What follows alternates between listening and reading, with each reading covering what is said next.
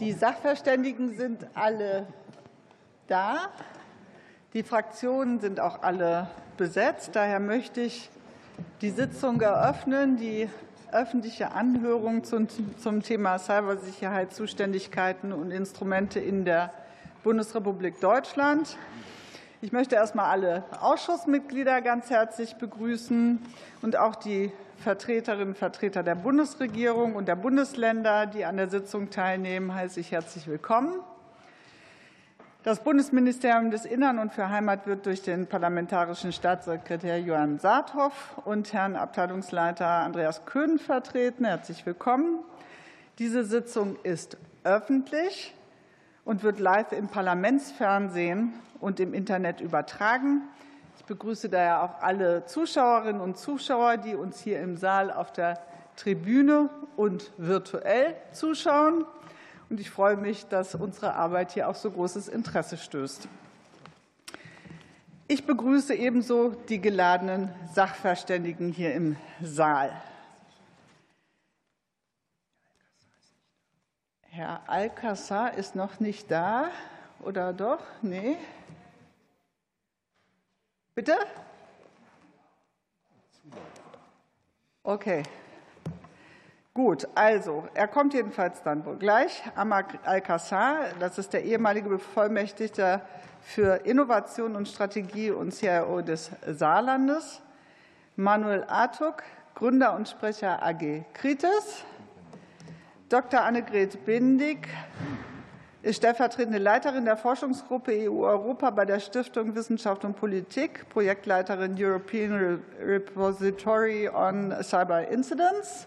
Herzlich willkommen. Genau, und Sie äh, haben auch eine Lehrstuhlvertretung Europäische Studien an der Universität Osnabrück übernommen.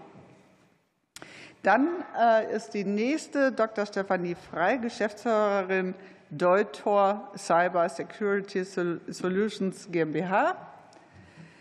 Dr. Sven Herbig, Leiter für internationale Cybersicherheitspolitik bei der Stiftung Neue Verantwortung e.V. Herzlich willkommen. Professor Dr. Dennis Kindi-Kipka, Professor für IT-Sicherheitsrecht an der Universität Bremen. Professor Dr. Martina Angela. Das habe ich jetzt nicht verstanden. Das war eine Kopplung, okay. Dann Professor Dr. Martina Angela Sasse, Professorin und Lehrstuhlleiterin menschzentrierte IT-Sicherheit an der Fakultät für Informatik an der Ruhr-Universität Bochum. Herzlich willkommen. Julia Schütze ist die nächste Projektleiterin internationale Cybersicherheitspolitik bei der Stiftung Neue Verantwortung e.V. Herzlich willkommen. Und zudem begrüße ich ähm, per WebEx zugeschaltet Professor Ulrich Kelber, der Bundesbeauftragte für den Datenschutz und die Informationsfreiheit, BFDI. Herzlich willkommen. Und in Präsenz Dr. Gerhard Scharphüser, Vizepräsident des Bundesamtes für Sicherheit in der Informationstechnik, BSI. Zum Ablauf der Sitzung. Die Sachverständigen sind gebeten, zu Beginn ein fünfminütiges Eingangsstatement abzugeben. Dann erhält jede Fraktion ein Zeitfenster von fünf Minuten für Fragen und Antworten. Das heißt, die Sachverständigen antworten unmittelbar innerhalb dieser fünf Minuten, und Sie brauchen nicht darauf warten, dass ich Ihnen das Wort erteile. Also direkt antworten. Die Reihenfolge der Fragerunde ergibt sich aus der Stärke der Fraktionen. Bei jeder weiteren Fragerunde lege ich als Vorsitzende die Reihenfolge entsprechend den Vorgaben unserer Geschäftsordnung fest. Die Redezeit pro Runde wird bei Bedarf verkürzt. Wir haben ja schließlich auch noch unseren Ausschuss, äh, die reguläre Sitzung danach. Und deshalb sind wir zeitlich auch limitiert. Ja, es gab einen gemeinsamen Fragenkatalog, den die Fraktionen erstellt haben. Dieser wurde als Ausschussdrucksache mit der Nummer SB 20 2314 verteilt und veröffentlicht. Alle abgegebenen schriftlichen Stellungnahmen der Sachverständigen wurden auf der Internetseite des Ausschusses veröffentlicht. Es wird ein Wortprotokoll über die Sitzung angefertigt und die Anhörung wird auf Kanal 3 live im Parlamentsfernsehen gestreamt und ist anschließend über die Online-Mediathek des Bundestages abrufbar. Die Besucherinnen und Besucher auf der Tribüne im Saal möchte ich darauf hinweisen, dass auch wenn diese Sitzung öffentlich ist, das Fertigen von Bild- und Tonaufnahmen während der Sitzung nicht zulässig ist. Entsprechende Geräte sind daher abzuschalten. Zuwiderhandlungen können nach dem Hausrecht des Deutschen Bundestages nicht nur zu einem dauernden Ausschluss von den Sitzungen dieses Ausschusses sowie des ganzen Hauses führen, sondern kann auch strafrechtliche Konsequenzen nach sich ziehen. Ein paar Hinweise noch zum technischen Verfahren. Die Bitte an die Sachverständigen, äh, die sich virtuell beteiligen. Achten Sie bitte darauf, dass Sie nach den Redebeiträgen auch das Mikrofon wieder ausschalten. Sonst gibt es Irritationen hier im Saal. Und wenn Sie irgendwelche Probleme haben oder etwas anmerken möchten, dann nutzen Sie bitte die Chatfunktion. Und die im Saal Anwesenden bitte ich auch, das Saalmikrofon zu nutzen und dieses dann ebenfalls nach den Redebeiträgen auszuschalten sowie die Mikrofone aller Ihrer mitgebrachten Geräte ebenso auszuschalten. Ja, vielen Dank dafür. Das Thema der heutigen Sachverständigenanhörung ist Cybersicherheit, Zuständigkeiten und Instrumente in der Bundesrepublik Deutschland. Die Cyberkriminalität hat in den vergangenen Jahren stark zugenommen. Das Bundesamt für Sicherheit in der Informationstechnik legt jährlich einen Bericht zur Lage der IT-Sicherheit in Deutschland vor und gibt einen Überblick über die Bedrohungen im Cyberraum. Für das Jahr 2022 wird im Bericht auch die IT-Sicherheitslage im Kontext des russischen Angriffskrieges auf die Ukraine bewertet. Ransomware-Angriffe stellten demnach eine der Hauptherausforderungen der Hauptbedrohung für Staat, Wirtschaft und Gesellschaft dar. Insgesamt hat sich im Berichtszeitraum die bereits zuvor schon angespannte Lage noch weiter zugespitzt. Staaten, Behörden, Wirtschaftsunternehmen und Privatpersonen können Opfer von Cyberkriminalität werden. Und die Angriffe in den vergangenen Monaten haben uns vor Augen geführt, wie verletzlich unsere Gesellschaft ist. Cyberangriffe gegen Deutschland werden auch mit dem Ziel durchgeführt, die kritischen Infrastrukturen gezielt anzugreifen, um die Versorgung der Gesellschaft mit Energie, Telekommunikation, Gesundheitsversorgung, Verkehr oder Finanzen lahmzulegen. Der durch Cyberangriffe verursachte Schaden ist groß. Neben den wirtschaftlichen Folgen können Cyberangriffe unsere demokratischen Grundlagen auch beeinträchtigen und schwächen.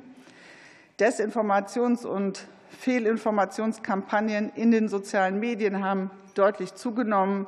Sie sollen die Menschen verunsichern und greifen so in den freien Meinungsbildungsprozess ein. Informations- und Cybersicherheit genauso wie Prävention sind also die zentralen Voraussetzungen für unsere Demokratie und für die digitale Transformation unserer Gesellschaft. Für uns stellt sich die Frage, wie eine moderne Cybersicherheitsarchitektur denn aussehen muss, und zwar auf allen Ebenen, vor allem auf nationaler und europäischer Ebene, um für Cybersicherheit zu sorgen. Welche Instrumente gibt es bereits? welche müssen noch weiterentwickelt werden und welche Aspekte gilt es hier zu beachten. Um diese Fragen zu beantworten, holt der Ausschuss für Digitales mit dieser öffentlichen Anhörung nun externen Sachverstand ein. Wir beleuchten die Zuständigkeiten und Instrumente in der Bundesrepublik in puncto Cybersicherheit und beleuchten auch, welchen Handlungsbedarf es für uns als Gesetzgeber gibt. Ich freue mich auf Ihre Beiträge. Und wir starten nun mit den fünfminütigen Eingangsstatements. Und zuerst darf ich, da Herr Alcázar noch nicht da ist, Herrn Artuk das Wort geben. Sie haben fünf Minuten. Vielen lieben Dank. Ja, sehr geehrte Zuhörer und Zuhörerinnen, als Vorwort die AG Kritis, um meine Zuordnung zu haben, ist ein unabhängiger ehrenamtlicher Zusammenschluss von Expertinnen und Experten, die sich täglich mit kritischen Infrastrukturen beschäftigen, durch Planung, Bau, Betrieb, Prüfung, Beratung etc. von den jeweiligen IT-Systemen und Anlagen. Wir haben uns also intensiv um Cybersicherheits- und physische Sicherheitsfragestellungen über viele Jahre befasst. Die Arbeitsgruppe selbst ist unabhängig, vollständig unabhängig von Staat oder Wirtschaft und vertritt keine Interessen von Unternehmen oder Wirtschaftsverbänden, sondern unser Ziel ist einzig und allein, die Versorgungssicherheit der Bevölkerung zu erhöhen. Und dazu gehört eben auch die Cybersicherheit. Um dies mal wieder in Deutschland geht, also gucken wir da mal ein bisschen genauer rein. Könnt euch anschnallen, der Weg wird ein bisschen holprig, wird zwischenzeitlich angezündet und erfordert in weiten Strecken eine disruptive Erneuerung. Wir reden von dem Deutschland, was in der Bildungspolitik als Industrienation Fabrikarbeiterinnen ausbildet, statt Medienkompetenz, IT-Know-how, IT-Security-Kenntnisse, Programmierung und auch Algorithmen und Datenstrukturen auszubilden, um die Informationsgesellschaft in digitale Souveränität auszubilden und digitalkompetent in Forschung, Wirtschaft, Staat und Politik zu entlassen. Das ist ein Defizit, was wir haben. Da können wir so viel koordinieren, machen, steuern und wünschen. Das Know-how muss einfach vorhanden sein. Aber stattdessen muss die Sicherheitsforscherinnen-Community in Deutschland oft genug mit Entscheiderinnen auf dem digitalen Kompetenzniveau eines Faxgeräts diskutieren, wieso gewisse Vorgehensweisen und offensive Wunschträume schlicht Gegenteiliges erzeugen und weder digital nachhaltig sind noch den Menschenschutz in den Vordergrund stellen. Technologieschulden für kommende Generationen sind daher vorprogrammiert. Mit denen leben wir gerade bei den Ransomware-Angriffen zum Beispiel. Und wir als AG Kritis sind da dauernd mit beschäftigt, Brandherde zu löschen, während großflächig von diesen Entscheiderinnen und weiteren staatlichen Akteuren neue Feuer durch offensive Wunschträume gesetzt werden.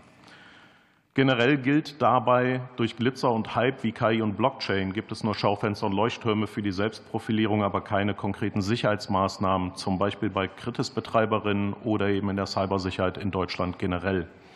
Zu viele Akteure und zu viele ineffektive Gesetze machen die Cybersecurity komplex und Komplexität ist der Feind von Sicherheit. Evaluierung der Gesetze, oftmals Fehlanzeige, Überwachungsgesamtrechnung wie im Koalitionsvertrag verankert, nicht in Sicht erst echte Cybersecurity durch Etablieren von Know-how und eine gute Digitalisierung durch Security by Design oder Privacy by Design als wissenschaftlich evaluierte Designprinzipien, die funktionieren, auch Fehlanzeige. Also wenn es nicht wirklich, wirklich denn sein muss, denn bei der Software von Airbags beispielsweise funktioniert das sehr, sehr zuverlässig, da die Hersteller sonst haften und es wirklich teuer wird und rechtlich belangt wird. Mit Rechtsdurchsetzung würde also vieles gehen, wenn der Staat das nur wollen würde und könnte. Von den 300.000 Polizistinnen in Deutschland beispielsweise kann jede uns ein Knöllchen ausstellen, aber nur ein minimaler Bruchteil ist in der Lage, eine Strafanzeige für Online-Vorfälle entgegenzunehmen. Und das bei einem demokratischen Rechtsstaat mit Verfassung und Grundgesetz. Inwiefern irgendwie fühlt sich das halt nicht so richtig nach Cyber und nach Sicherheit an. Hallo. Ähm, wir müssten also auch dringend mal die Cybersicherheitsarchitektur in Deutschland entschlacken, nicht nur von den vielen Akteuren, die wir im Wimmelbild der Verantwortungsdiffusion haben. Alle wollen mitspielen, niemand ist verantwortlich, wenn was passiert. So geht es halt irgendwie auch nicht. In Deutschland sind alle und jeder Opfer von Tätern und krassen Angreifern und hinter jedem desolat betriebenen System standen fiese, krasse Angreifer. Mhm, aha. Aber keiner fragt sich, ob die Systeme nicht doch eher grob fahrlässig betrieben werden, wenn archäologisch wertvolle Fernwartung, Betriebssysteme oder Netzwerkkomponenten mit uralten Schwachstellen betrieben werden, aber keine Patches installiert werden. Hersteller diese aufgrund des Alters nicht mal mehr anbieten oder sogar als Hersteller gar nicht mehr existieren.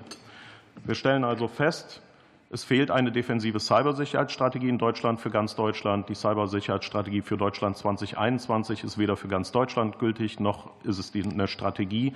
Und diese Struktur der Verantwortungsdiffusion bringt uns schlicht nicht zum Ziel. Wir bräuchten also zum Beispiel eine Unabhängigkeit des BMI, BSI vom BMI, um äh, besagte offensive Interessen, die gegensätzlich sind, ähm, aufzudröseln, offen gehaltene Sicherheitslücken zu beheben, Möglichkeiten des Hackbacks zu unterbinden, weil wir damit tatsächlich Cybersicherheit in Deutschland gestalten könnten. Jetzt nicht auf die Uhr geschaut. Wie viel habe ich noch? 23 Sekunden passt. Wir sollten also beispielsweise diese Strukturen so aufbauen, dass in den Zuständigkeiten gewünschtes Schwachstellenmanagement wegoptimiert wird, stattdessen Schwachstellen nicht gemanagt, sondern behoben werden und damit alle in der Verantwortung sind, diese zu melden und zu beheben. Das schließt die öffentliche Verwaltung ein, die Sicherheitsbehörden, die Nachrichtendienste und alle anderen staatlichen Akteure. Das wäre also ein, ein Wunsch, den wir hätten. Auch aktive Cyberabwehr sollte koordiniert werden und nur defensiv und nicht offensiv vorgenommen werden. Ob die aktiv oder passiv heißt, ist völlig belanglos. Es muss defensive Cyberabwehr sein, die wir brauchen. Und dafür brauchen wir entsprechende Strukturen, die das anbieten. Vielen Dank. Vielen Dank. Vielen Dank. Nun ist auch Ammar Alcázar da und dem würde ich jetzt als nächstes äh, bitten. Fünf Minuten haben Sie für Ihr Eingangsstatement. Ja, vielen Dank. Äh, vielen Dank, liebe Vorsitzende. Vielen Dank für die Einrichtung äh, dieser Anhörung. Tatsächlich die Cybersicherheit und die Architektur immer wichtiger werden, nicht nur für den staatlichen Schutz, sondern für alle gesellschaftlichen Belange. Ähm, ich würde in Anbetracht der Kürze der Zeit ähm, aus der schriftlichen Stellungnahme äh, nur einige Aspekte herausgreifen, die ich für besonders wichtig äh, erachte. Ähm, zunächst einmal muss man festhalten, dass äh, die Aufstellung der deutschen Cybersicherheitsarchitektur in den vergangenen 25 Jahren ein Erfolgsmodell war. Also wenn man das vergleicht mit vielen anderen Ländern, die sich heute immer noch schwer tun, insbesondere in der Abgrenzung zwischen ähm, zivilen Aufgaben der Cybersicherheit und nachrichtendienstlichen Aufgaben, merkt man, dass wir hier einen Weg gegangen sind, der tatsächlich vorbildhaft ist und der dazu beigetragen hat, dass wir eine Behörde haben, äh, die weitestgehend ähm, ein großes Vertrauen genießt bei den entsprechenden Stakeholdern. Und Vertrauen ist in dem Zusammenhang der Cybersicherheit eigentlich die, grundsätzlich, die, die wesentliche Grundlage. Ähm, und äh, jede Cybersicherheitsarchitektur, die weiterentwickelt wird, muss das als sozusagen äh, wesentliche ähm, Grundlage auch weiterhin haben, dass die Integrität dieser Behörde zweifelsfrei äh, erhalten bleibt. Ähm, wenn man jetzt die Frage, die aufgegriffen worden ist, thematisieren möchte, was das heißt, ob wir eine größere Unabhängigkeit des BSIs brauchen, ich glaube, der entscheidende Punkt ist, weniger, was oft diskutiert worden ist, in welchem Ressort beispielsweise das BSI aufgehangen werden kann, sondern viel stärker, äh, inwieweit tatsächlich die Aufgaben des BSIs ähm, so erfüllt werden können, dass die gesellschaftlichen Erwartungen auch erfüllt sind. Und da muss man auch festhalten, dass Cybersicherheit keine rein technische Frage mehr ist, sondern natürlich in einem politischen Umfeld steht und auch immer wichtiger wird. Das heißt, sie wird auch in Zukunft Teil des Regierungshandelns werden und damit natürlich auch ähm, einer Steuerung durch äh, die Bundesregierung äh, unterliegen. Inwieweit das sozusagen ähm, eine, einen Nachteil in bestimmten Bereichen ähm, umfasst, äh, glaube ich, ist etwas, was man diskutieren kann. Aber ich glaube, in der öffentlichen Diskussion wird oftmals ein Punkt zum Beispiel äh, verkannt, dass äh, es richtig ist, dass das BMI auch die Fachaufsicht über Behörden hat, die sozusagen ein Stück weit Sicherheit ähm, in einem anderen Kontext sehen, vor allen Dingen im Zusammenhang mit der Strafverfolgung, dafür möglicherweise auch an einer anderen Stelle Instrumente einsetzen, die die Cybersicherheit aus hebelt. Aber trotz dieser sozusagen Doppelfunktion des BMIs hat sich das BSI in den letzten 30 Jahren positiv entwickelt. Und das BMI konnte, zumindest mal nach meines Erachtens, nach meiner Einschätzung nach, tatsächlich vor einer Vereinnahmung des BSI durch diese Sicherheitsbehörden äh, bewahrt werden. Das heißt, ähm, es ist sozusagen eine theoretische Diskussion. Wenn man sich aber die praktische Erfahrung der letzten 30 Jahre anschaut, dann sieht man, dass wir dort tatsächlich nicht das als Grundproblem haben. Ähm, bleibt sozusagen die Frage, ob wir bestimmte Bereiche haben, die tatsächlich komplett unabhängig sein müssten. Das könnte man auch außerhalb des BSIs machen. Als Beispiel, man könnte eine Art Stiftung äh, für Cybersicherheit machen, so ähnlich wie die Stiftung Wissenschaft Politik, äh, die ja sozusagen im Geschäftsbereich des Bundeskanzleramtes liegt oder das Bundesinstitut für Risikobewertung, die komplett unabhängig sind, äh, weil sie am Ende des Tages keine exekutive Gewalt ausführen, sondern einen Beratungsauftrag sozusagen schaffen. Ähm, vielleicht ein paar Punkte, die man sozusagen auch äh, rausgreifen kann. Ich glaube, ähm, wir haben in der, jetzt muss ich mal kurz gucken, Äh, genau, in der Diskussion äh, beispielsweise Schaffung eines CISOs Bund. Ich glaube, das äh, ist ein wesentlicher Punkt, der sehr hilfreich wäre, aber auch nur dann, wenn er in Personalunion mit dem BSI-Präsidenten geschaffen wird. Es würde überhaupt gar keinen Sinn machen, die CISO-Organisation, das ist das BSI, vollkommen losgelöst zu halten von einer Besetzung, von der Einrichtung einer solchen Stelle. Ähm, vielleicht auch ein paar Punkte zu der Frage Schwachstellen, Schwachstellenmanagement. Äh, das sehe ich sehr ähnlich wie äh, Manuel Artog. Ich glaube, ähm, es muss jedem klar sein, äh, dass jede einzelne Schwachstelle, die offen bleibt, ein Risiko für die Cybersicherheit ist. Und das Managen von Schwachstellen ähm, eigentlich nur mit ganz, ganz großen Bauchschmerzen in der Form passieren darf, dass diese Schwachstellen offen gehalten werden. Ich glaube, am Ende des Tages kann das nur funktionieren, indem man wirklich einen sehr, sehr restriktiven Zeitraum definiert, am besten gesetzlich definiert, der dafür Sorge trägt, dass jede Schwachstelle, auch wenn sie von staatlichen Behörden verwendet wird und genutzt wird, dann aber geschlossen wird. Das ist sozusagen ein ganz entscheidender äh, Punkt dafür. Genau. Und äh, vielleicht noch ein letzter Wort zur, Cyber, äh, zur aktiven Cyberabwehr. Auch da teile ich die Sichtweise. Am Ende des Tages ist das, glaube ich, ein un, äh, sozusagen unglücklicher Begriff, genauso wie Hackback und die anderen Begriffe, die in der öffentlichen Diskussion verwendet werden. Am Ende des Tages ist fast jedes Cyberabwehr aktiv, hat auch aktive Komponenten. Die Frage ist am Ende des Tages, wo kommen diese Komponenten, also wo sozusagen kommen die Maßnahmen zum Einsatz und ob das sozusagen durch ähm, sozusagen durch die bisherigen äh, rechtlichen Rahmenbedingungen auch gedeckt ist. Ja, vielen Dank. Und als nächstes hat das Wort Dr. Annegret Bendig. Ja, herzlichen Dank für die Einladung, äh, Frau Vorsitzende Rösner, sehr geehrte Abgeordnete, ähm, liebe Sachverständige. Ähm, ich decke mich, also ich decke jetzt im Prinzip in meiner Stellungnahme nur die Fragen 1 bis 6 ab, aufgrund meiner fachlichen Expertise und möchte mich darauf auch beschränken. Ähm, Cyberangriffe sind nicht nur ein bundesdeutsches, sondern eben auch ein gesamteuropäisches Problem. Diesen Aspekt möchte ich insbesondere auch vor dem Hintergrund unseres großen europäischen Konsortiums, was wir aufbauen, zu einem Aufbau eines europäischen Repositoriums über Cybervorfälle, die für cyberaußen- und sicherheitspolitische Fragen von Relevanz sind, noch mal betonen. Grundsätzlich ist dabei davon auszugehen, dass die Umsetzung die von Bundeskanzler Olaf Scholz angemahnte neue strategische Kultur in der Cybersicherheit nur dann gelingen kann, wenn a. nationale Cybersicherheit einer europäischen bzw. transatlantischen Bündnisfähigkeit unterliegt, b. dem Vorrang der Diplomatie in einer kooperativen Sicherheit, insbesondere nach, nach dem 24. Februar 2022, verpflichtet ist und C auf inklusive, transparente und privat-öffentliche Partnerschaften und parlamentarisch kontrollierte Verfahren setzt. Das heißt, die deutsche Cybersicherheit ist ein Kernbereich der künftigen umfassenden nationalen Sicherheitsstrategie Deutschlands. Und diese Bemühungen sind ähm, in die EU, G7 und NATO, EU-NATO-Zusammenarbeit eingebunden. Das heißt eben auch ein wichtiger Referenzpunkt für unsere deutsche Cybersicherheitspolitik ist und bleibt die EU-Strategie äh, von 2020.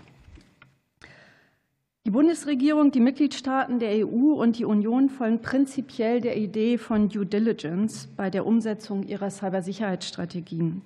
Das heißt, diese Sorgfaltsverantwortung ähm, unterliegt einem gesamtgesellschaftlichen Sicherheitsverständnis, verpflichtet Staaten, aber auch nichtstaatliche Akteure in Friedenszeiten dafür zu sorgen, dass von ihrem Territorium keine Handlungen ausgingen, welche die Rechte anderer Staaten verletzen. Ich glaube, dass der Hinweis noch mal auf diese Sorgfaltsverantwortung absolut wichtig ist, weil sie in den letzten zwei Jahren, drei Jahren doch sehr in Vergessenheit geraten ist, weil die vertrauens- und sicherheitsbildenden Maßnahmen im Rahmen von regionalen, aber auch internationalen Organisationen, die die Bundesregierung insbesondere durch das Auswärtige Amt angestrengt werden, ähm, durch die mangelnde Ergebnisorientierung aufgrund der schwierigen internationalen Lage etwas in Vergessenheit geraten ist.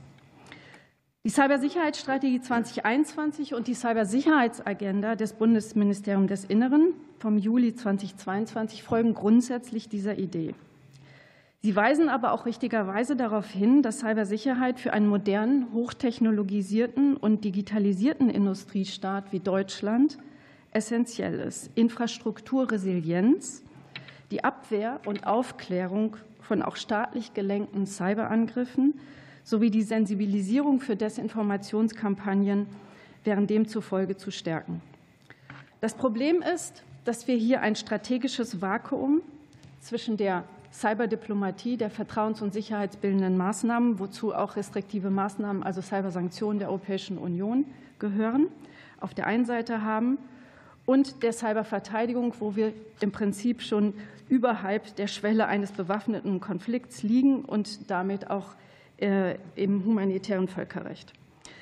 Mit dem strategischen Kompass und der EU Cyber Posture die äh, fälschlicherweise äh, oft in den deutschen Übersetzungen als aktive Verteidigung übersetzt wurde, aber eigentlich aktive Cyberabwehr meint, haben die EU-Mitgliedstaaten und damit auch eigentlich die Regierung der Bundesrepublik Deutschland bereits sich im vergangenen Jahr darauf verständigt, diese Lücke zu verkleinern, indem ihre aktive Cyberabwehr zum Zwecke der Strafverfolgung verbessert werden soll. So heißt es auf europäischer Ebene. Das ist aber ein rechtlich nicht bindendes Instrument, aber wir haben uns der politischen Kohärenz mit den EU-Staaten auf der EU-Ebene verpflichtet. Der rechtliche Rahmen der Cybersicherheit wird in Europa durch natürlich, wie wir alle wissen, durch den Binnenmarkt ähm, und aber auch durch die Softlaw-Gesetz oder Nichtgesetzgebung ähm, äh, geregelt. Und ähm, wir sind der Meinung, dass im Prinzip diese strategische Lücke zwischen der Cyberdiplomatie auf der einen Seite und direkt der Cyberverteidigung auf der anderen nur geschlossen werden kann, indem die Strafverfolgung insgesamt verbessert wird, nicht nur auf nationaler Ebene, sondern eben auch auf europäischer Ebene. Und das erfordert unseres, äh, unseres Ermessens nach im Prinzip eine Stärkung von Bundeskompetenzen im Bereich der aktiven Cyberabwehr bei Gefahrenlage das heißt, vergleichbar zur Terrorismusbekämpfung im GTAZ wäre es sinnvoll, die Befugnisse für das Bundeskriminalamt im Nationalen Cyberabwehrzentrum auf der einen Seite zu stärken und gleichzeitig die stärkere Unabhängigkeit des BSI im Sinne eines Bundesamts für Statistik oder vergleichbar wie die Stiftung Wissenschaft und Politik auch, ähm, wirklich unabhängig von den Ministerien Vorgaben zu machen und damit ihnen eine eigene ähm, also eine Eigenständigkeit in der Cyberresilienz zu gewähren. Danke. Ganz herzlichen Dank. Und als nächste Sachverständige Dr. Stefanie Frey. Sie haben auch fünf Minuten. Ja, sehr geehrte Damen und Herren, ich möchte mich herzlich beim Ausschuss für Digitales und insbesondere auch bei Dr. Brandl von der CDU-CSU-Fraktion bedanken, dass ich heute diese Stellungnahme geben darf. Für uns als Cyberkrisenmanager bei Deuter ist es ein extrem wichtiges Anliegen, dieses Thema heute zu beleuchten. Deutor ist lateinisch und steht für jemandem übel mitspielen. Und das ist genau, was die Cyberkriminellen mit ihren Tätern tagtäglich äh, tun. Was wir jeden Tag äh, erleben dürfen müssen, ist enorme finanzielle Schäden, Zerstörung von Infrastrukturen bis hin zur verbrannten Erde, verzweifelte Manager und auch ratlose IT-Verantwortliche. Das darf und kann nicht sein. Und für uns ist es ein Anliegen, dass wir dadurch auch die Strafverfolgung stärken. Die Täter sind hochmotiviert, sehr professionell und haben Ziele, große Ziele. Und die werden sie um jeden Preis erreichen. Wir haben aktuelle Fälle, wo Morddrohungen bei Nichtzahlung der Erpressungssummen ausgesprochen werden, Fotos von den Kindern und Familien auf dem Netz sind und es kommt keine Hilfe. Das ist eine unzumutbare Situation, die trotz unseren Bemühungen mit der Cybersicherheitsarchitektur, mit unseren ganzen Akteuren nicht funktioniert.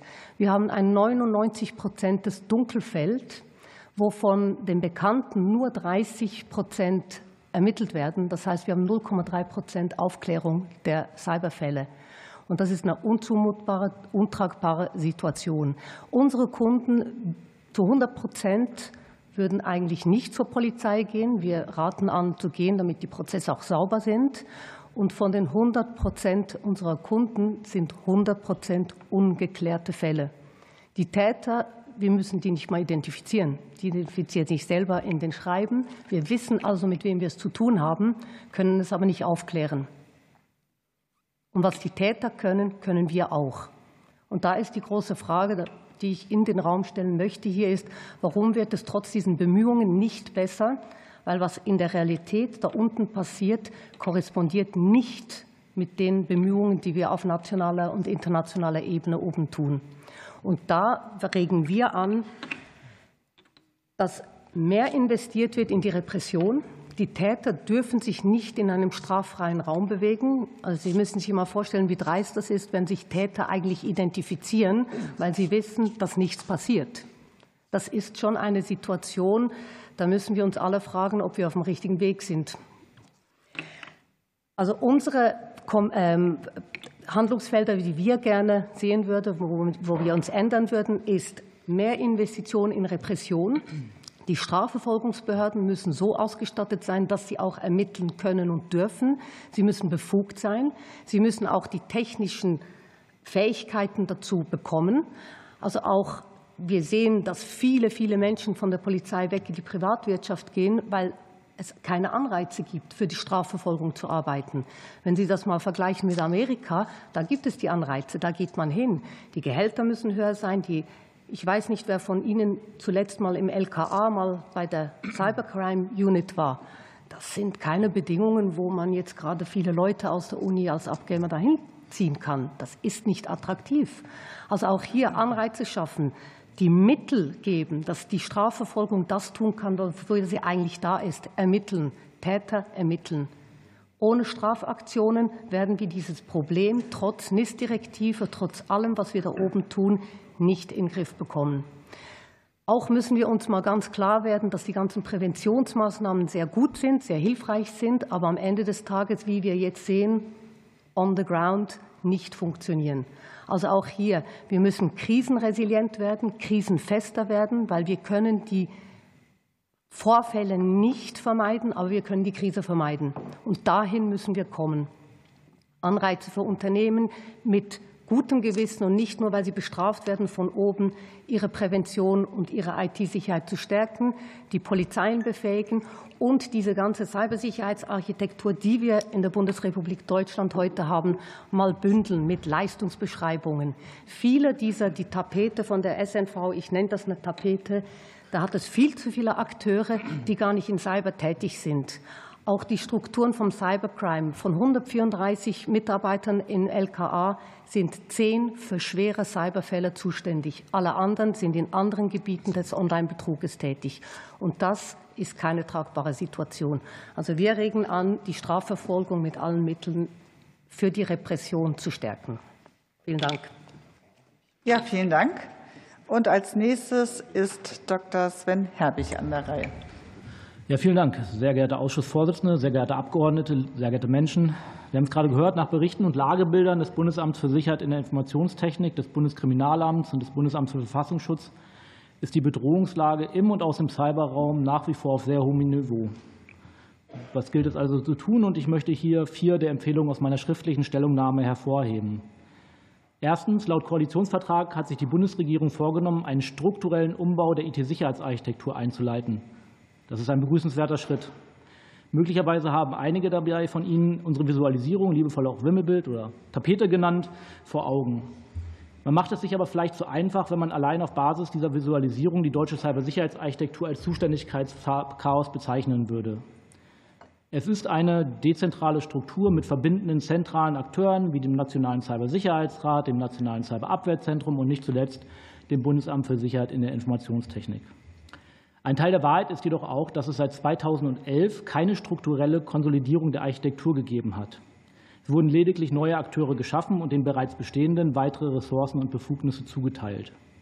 Selbst von Anfang an zum Scheitern verurteilte Initiativen wie der Nationale Pakt Cybersicherheit werden künstlich am Leben gehalten, weil sich niemand traut, auch mal etwas abzuschaffen. Um die Effektivität und Effizienz der deutschen Cybersicherheitsarchitektur aber abschließend beurteilen zu können, fehlt es uns allen an öffentlich verfügbaren Informationen.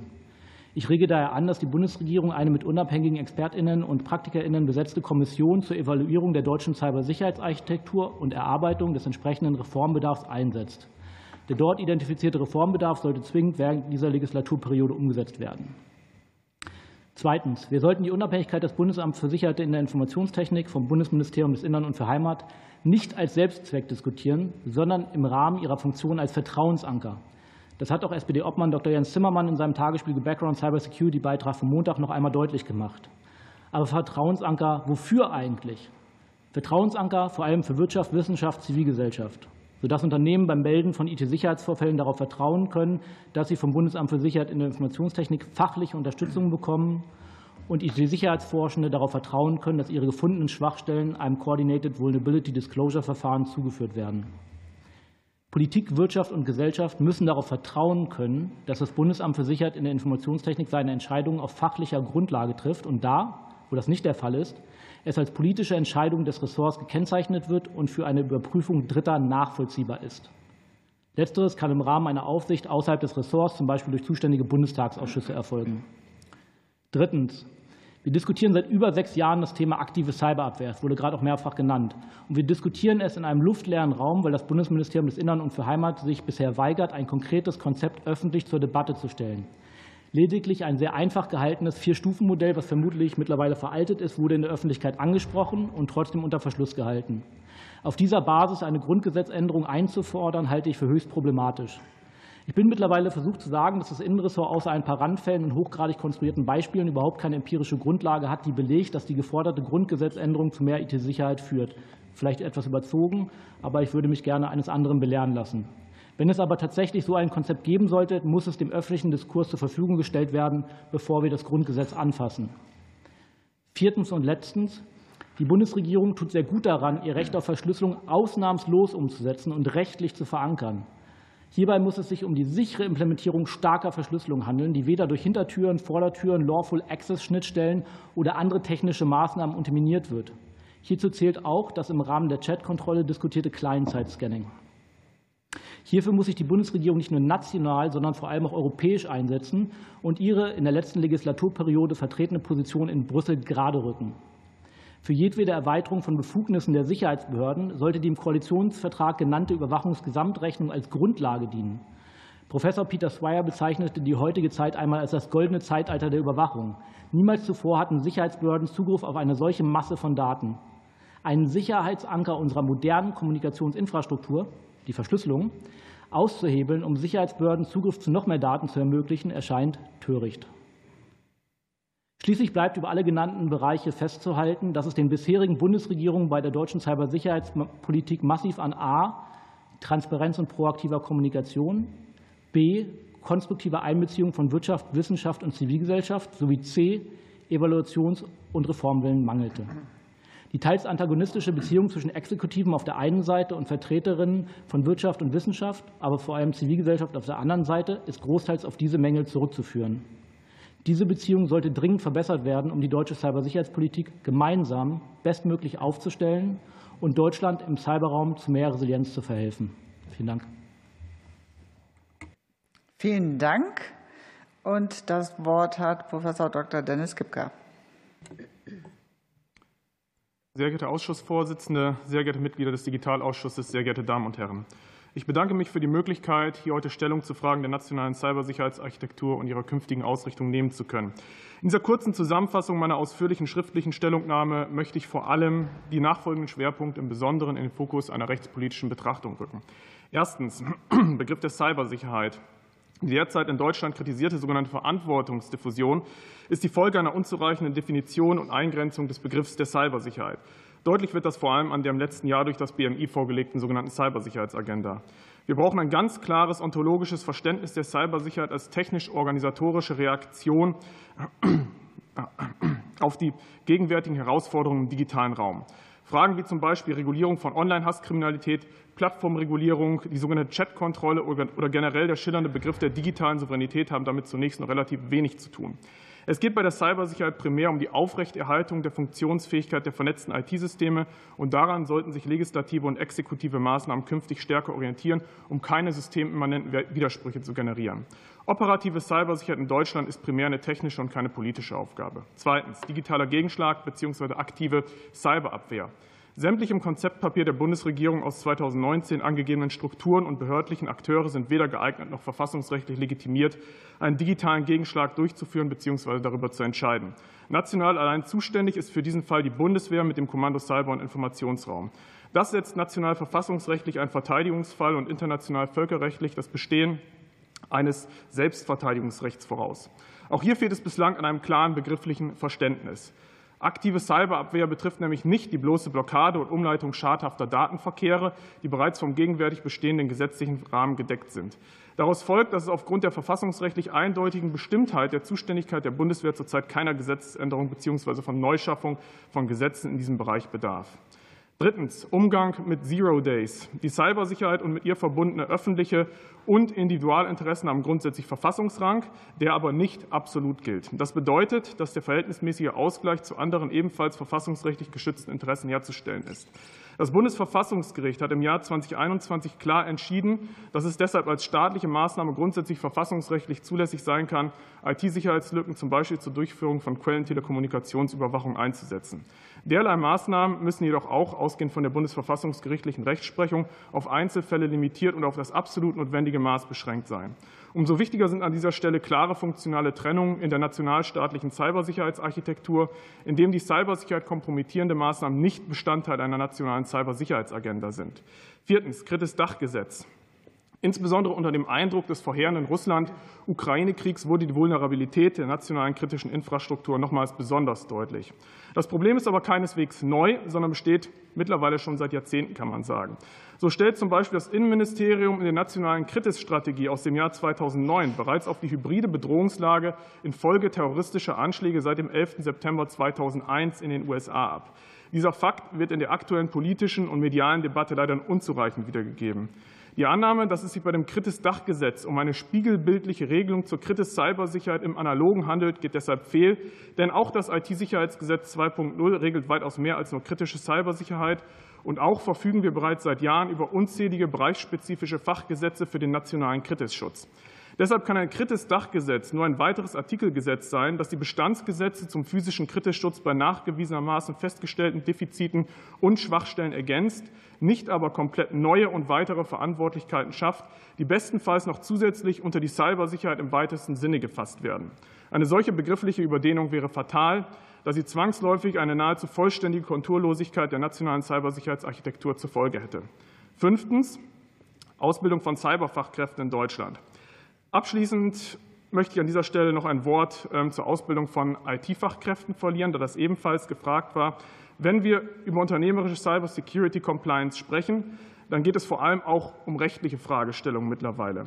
Wie bereits angesprochen, haben wir in Deutschland und der EU eine Vielzahl von Fachgesetzen, die juristische Anforderungen für die Cybersicherheit festschreiben. Hier ist es deshalb dringend erforderlich, die juristische Ausbildung zu reformieren und weitaus interdisziplinärer als bislang zu gestalten. Denn wir brauchen in Deutschland unbedingt mehr IT-Juristen, die sowohl die rechtlichen Fragestellungen beherrschen, als auch das zur Anwendung notwendige technische Know-how besitzen. Gerichtet an die Hochschulen vorschlagen möchte ich deshalb das Ausbildungsmodell eines technischen Cybersecurity Masters nach Abschluss des juristischen Studiums. Vielen Dank. Vielen Dank. Und als nächstes ist Professor Dr. Martina Angela Sasse dran. Auch Sie haben fünf Minuten. Ähm, sehr geehrte Vorsitzende, Ausschussmitglieder Downtown. Ähm, Cybersicherheit ist kein rein technisches Problem. Digitale Produkte und Dienste werden von Menschen genutzt. Dieser Aspekt wird von bisherigen Ansätzen oft vernachlässigt oder noch schlimmer, wird falsch verstanden, falsch dargestellt. Äh, das Stichwort hier ist die sogenannte Schwachstelle Mensch. Ähm, der Kollege Attuk hat das Wimmelbild der Verantwortung, das zurzeit äh, besteht, sehr schön ähm, dargestellt und die daraus resultierende Verantwortungsdiffusion. Das macht es für Nicht-Experten sehr, sehr schwierig herauszufinden, wo sie kompetente Informationen und Hilfe bekommen können. Zum Beispiel, wenn Bürgerinnen und Bürger sich an die Polizei wenden, weil sie vermuten oder befürchten, angegriffen zu werden, ähm, kann ihnen dort, also zum Beispiel durch, durch SMS-Smishing ähm, äh, oder Phishing-E-Mails, ähm, wird ihnen doch, äh, doch nicht geholfen. Die Polizei kann nicht äh, helfen, wenn keine Straftat oder Verdacht auch eine Straftat vorliegt. Aber selbst die Polizei weiß dann nicht, dass man diese Sachen als Bürgerinnen und Bürger bei der Bundesnetzagentur melden sollte, eine der vielen Akteuren in diesem sehr, sehr fragmentierten Raum. Äh, die Menschen fühlen sich dann halt einfach alleingelassen und das ähm, letztendlich untergräbt halt die Vertrauen, das Vertrauen auch in den Staat. Zusätzlich zum Problem der Verantwortungsdiffusion kommt auch noch ein, dieses Verantwortungsabladen, was zurzeit Hersteller, Sicherheitsexperten und auch viele staatliche Stellen betreiben unter dem Stichwort Schwachstelle Mensch. Statt Produkte und Dienste bestmöglich zu sichern, werden umständliche Maßnahmen erst eingeführt, wenn vorher bekannte Schwachstellen im großen Stil ausgenutzt werden. Und diese Maßnahmen erfordern dann eben von den IT-Nutzerinnen und Nutzern sehr, sehr viel ähm, Aufwand. Es kann aber nicht sein, dass wir alle ähm, Minimi-Sicherheitsexperten äh, werden um, wenn wir, ähm, um einfach im digitalen Raum uns sicher bewegen zu können. Deshalb sind IT-Security by Design und Produkthaftung notwendig. Natürlich brauchen wir auch, ähm, brauchen Menschen auch ein gewisses Grundwissen um äh, IT, digitale Sicherheit, digitale Souveränität. Ähm, und dafür sollte ein qualifizierter Kanon für die Ausbildung in verschiedenen Schulen äh, Universitäten und so weiter entwickelt werden, am besten in Kooperation mit Wissenschaftlern, die äh, auf der Höhe der, der Zeit sind. Im Moment gibt es sehr, sehr viele kostenlose Ratschläge zur digitalen Sicherheit, aber auch hier präsentiert sich ein Wimmelbild ähm, von Kampagnen und Webseiten von verschiedenen Akteuren entwickelt, ähm, in Auftrag gegeben und oft von gut bezahlten Werbeagenturen ähm, sehr attraktiv gestaltet, aber ohne Qualitätskontrolle, was äh, den Inhalt äh, angeht. Also viele Ratschläge sind, sind veraltet, sind so nicht sicher ähm, und ähm, oft viel zu aufwendig, sodass sie äh, von den meisten, meisten Menschen einfach ignoriert werden. Qualitätskontrolle, Evaluation zu lernen, was für welche ansprechende Gruppe funktioniert und nicht funktioniert, findet dagegen nicht statt. Daran wird quasi gar nichts investiert. Auch im kommerziellen Bereich gibt es sehr, sehr viele Security Awareness Produkte, die von, also auch ähm, für die Milliarden ausgegeben werden jedes Jahr, ähm, die wiederum zusätzlich Zeit der Mitarbeitenden beanspruchen, ähm, aber die Risikowahrnehmung und die Sicherheitskompetenz nicht verbessern. Zusätzlich dazu wird, ist der weit verbreitete Einsatz von simulierten Phishing-Kampagnen, bei der Mitarbeitende im, von ihrem eigenen Unternehmen oder im Auftrag ihres eigenen Unternehmens angegriffen werden zu angeblichen Schulungszwecken. Ähm, auch wieder ein Zeichen für die falsch verstandene, ähm, verstandene Art und Weise, wie man ähm, Kompetenz bei Menschen eigentlich steigern kann. Es führt zu Angst und Passivität, aber nicht zur Verbesserung der Sicherheitskompetenz. Die oft vermeldeten ähm, äh, äh, Abklang der, der Klickraten ist immer nur von kurzer Dauer. Zusammenfassung, wir müssen weg von dieser Idee, dass der Mensch ja eine Schwachstelle äh, ist. Cybersicherheit erfordert Vertrauen und Kooperation zwischen den Akteuren. Und das setzt erstmal Konkurrenz, setzt Respekt voraus. Menschen im digitalen Zeitalter haben wenig Zeit und Aufmerksamkeit. Das müssen wir respektieren. Ähm, und äh, wenn wir alle Minimi-Sicherheitsexperten sein müssen, um im digitalen Raum sicher unterwegs zu sein, äh, bedroht das letztendlich die Produktivität des Wirtschaftsstandorts Deutschland. IT-Sicherheitshersteller, Dienstleister und Sicherheitsexperten müssen die Hauptarbeit machen und nicht die Verantwortung in Bausch und Bogen auf Menschen abschieben. Danke. Ganz herzlichen Dank. Und die Runde der Sachverständigen vervollkommt jetzt äh, Julia Schütze. Sie haben das Wort. Vielen Dank. Ich fokussiere mich vor allem auf ausgewählte Reform- und Optimierungsmaßnahmen, die das Zusammenspiel von Bundes-, Länder- und kommunaler Ebene verbessern sollen. Vor allem auch mit Hinblick auf die NIS-2-Umsetzung sehe ich es als Chance, diese föderale Zusammenarbeit in Deutschland zu optimieren. Für mich sind drei Aspekte besonders wichtig. Erstens den Beitrag der Länder definieren, zweitens den Informationsaustausch zur Resilienzförderung optimieren und drittens die Kommunalverwaltung in der NIS-2-Umsetzung einzubeziehen. Deutschlands staatliche Cybersicherheitsarchitektur, äh, wie ja auch schon äh, viele jetzt gesagt haben, ist in den vergangenen Jahren zu einem hochkomplexen Gebilde herangewachsen. Und äh, darin sind staatliche Akteure auf Bundes-, Landes- und kommunaler Ebene involviert. Ansprechstellen und zuständige Behörden auf Landesebene werden immer wichtiger. Zum Beispiel bei der Beratung zu Resilienzmaßnahmen sind sie näher an der Zielgruppe wie etwa Kommunalverwaltungen oder kleinen mittelständischen Unternehmen dran. Jedoch ist der Beitrag der Länder beim Thema Cybersicherheit und Resilienz sehr unterschiedlich und überschneidet sich in Teilen. Deswegen sollte die nächste deutsche Cybersicherheitsstrategie keine alleinige des Bundes sein, sondern gemeinsam mit den Ländern entwickelt werden. Dort sollten dann auch die Beiträge der Länder gegenüber zum Beispiel dem Bund, zum Beispiel im Informationsaustausch und gegenüber bestimmten Zielgruppen wie zum Beispiel Kommunalverwaltung festgelegt werden. Ich denke, das ist vor allem politischer Auftrag, hier auch koordiniert vorzugehen, weil wahrscheinlich einige der Aufgaben und Zuständigkeiten dann auch in Landesgesetze umgesetzt werden müssten. So könnten auch Doppelungen vermieden werden und Leistungen so viel wie möglich entweder nachnutzbar gemacht werden oder untereinander aufgeteilt werden.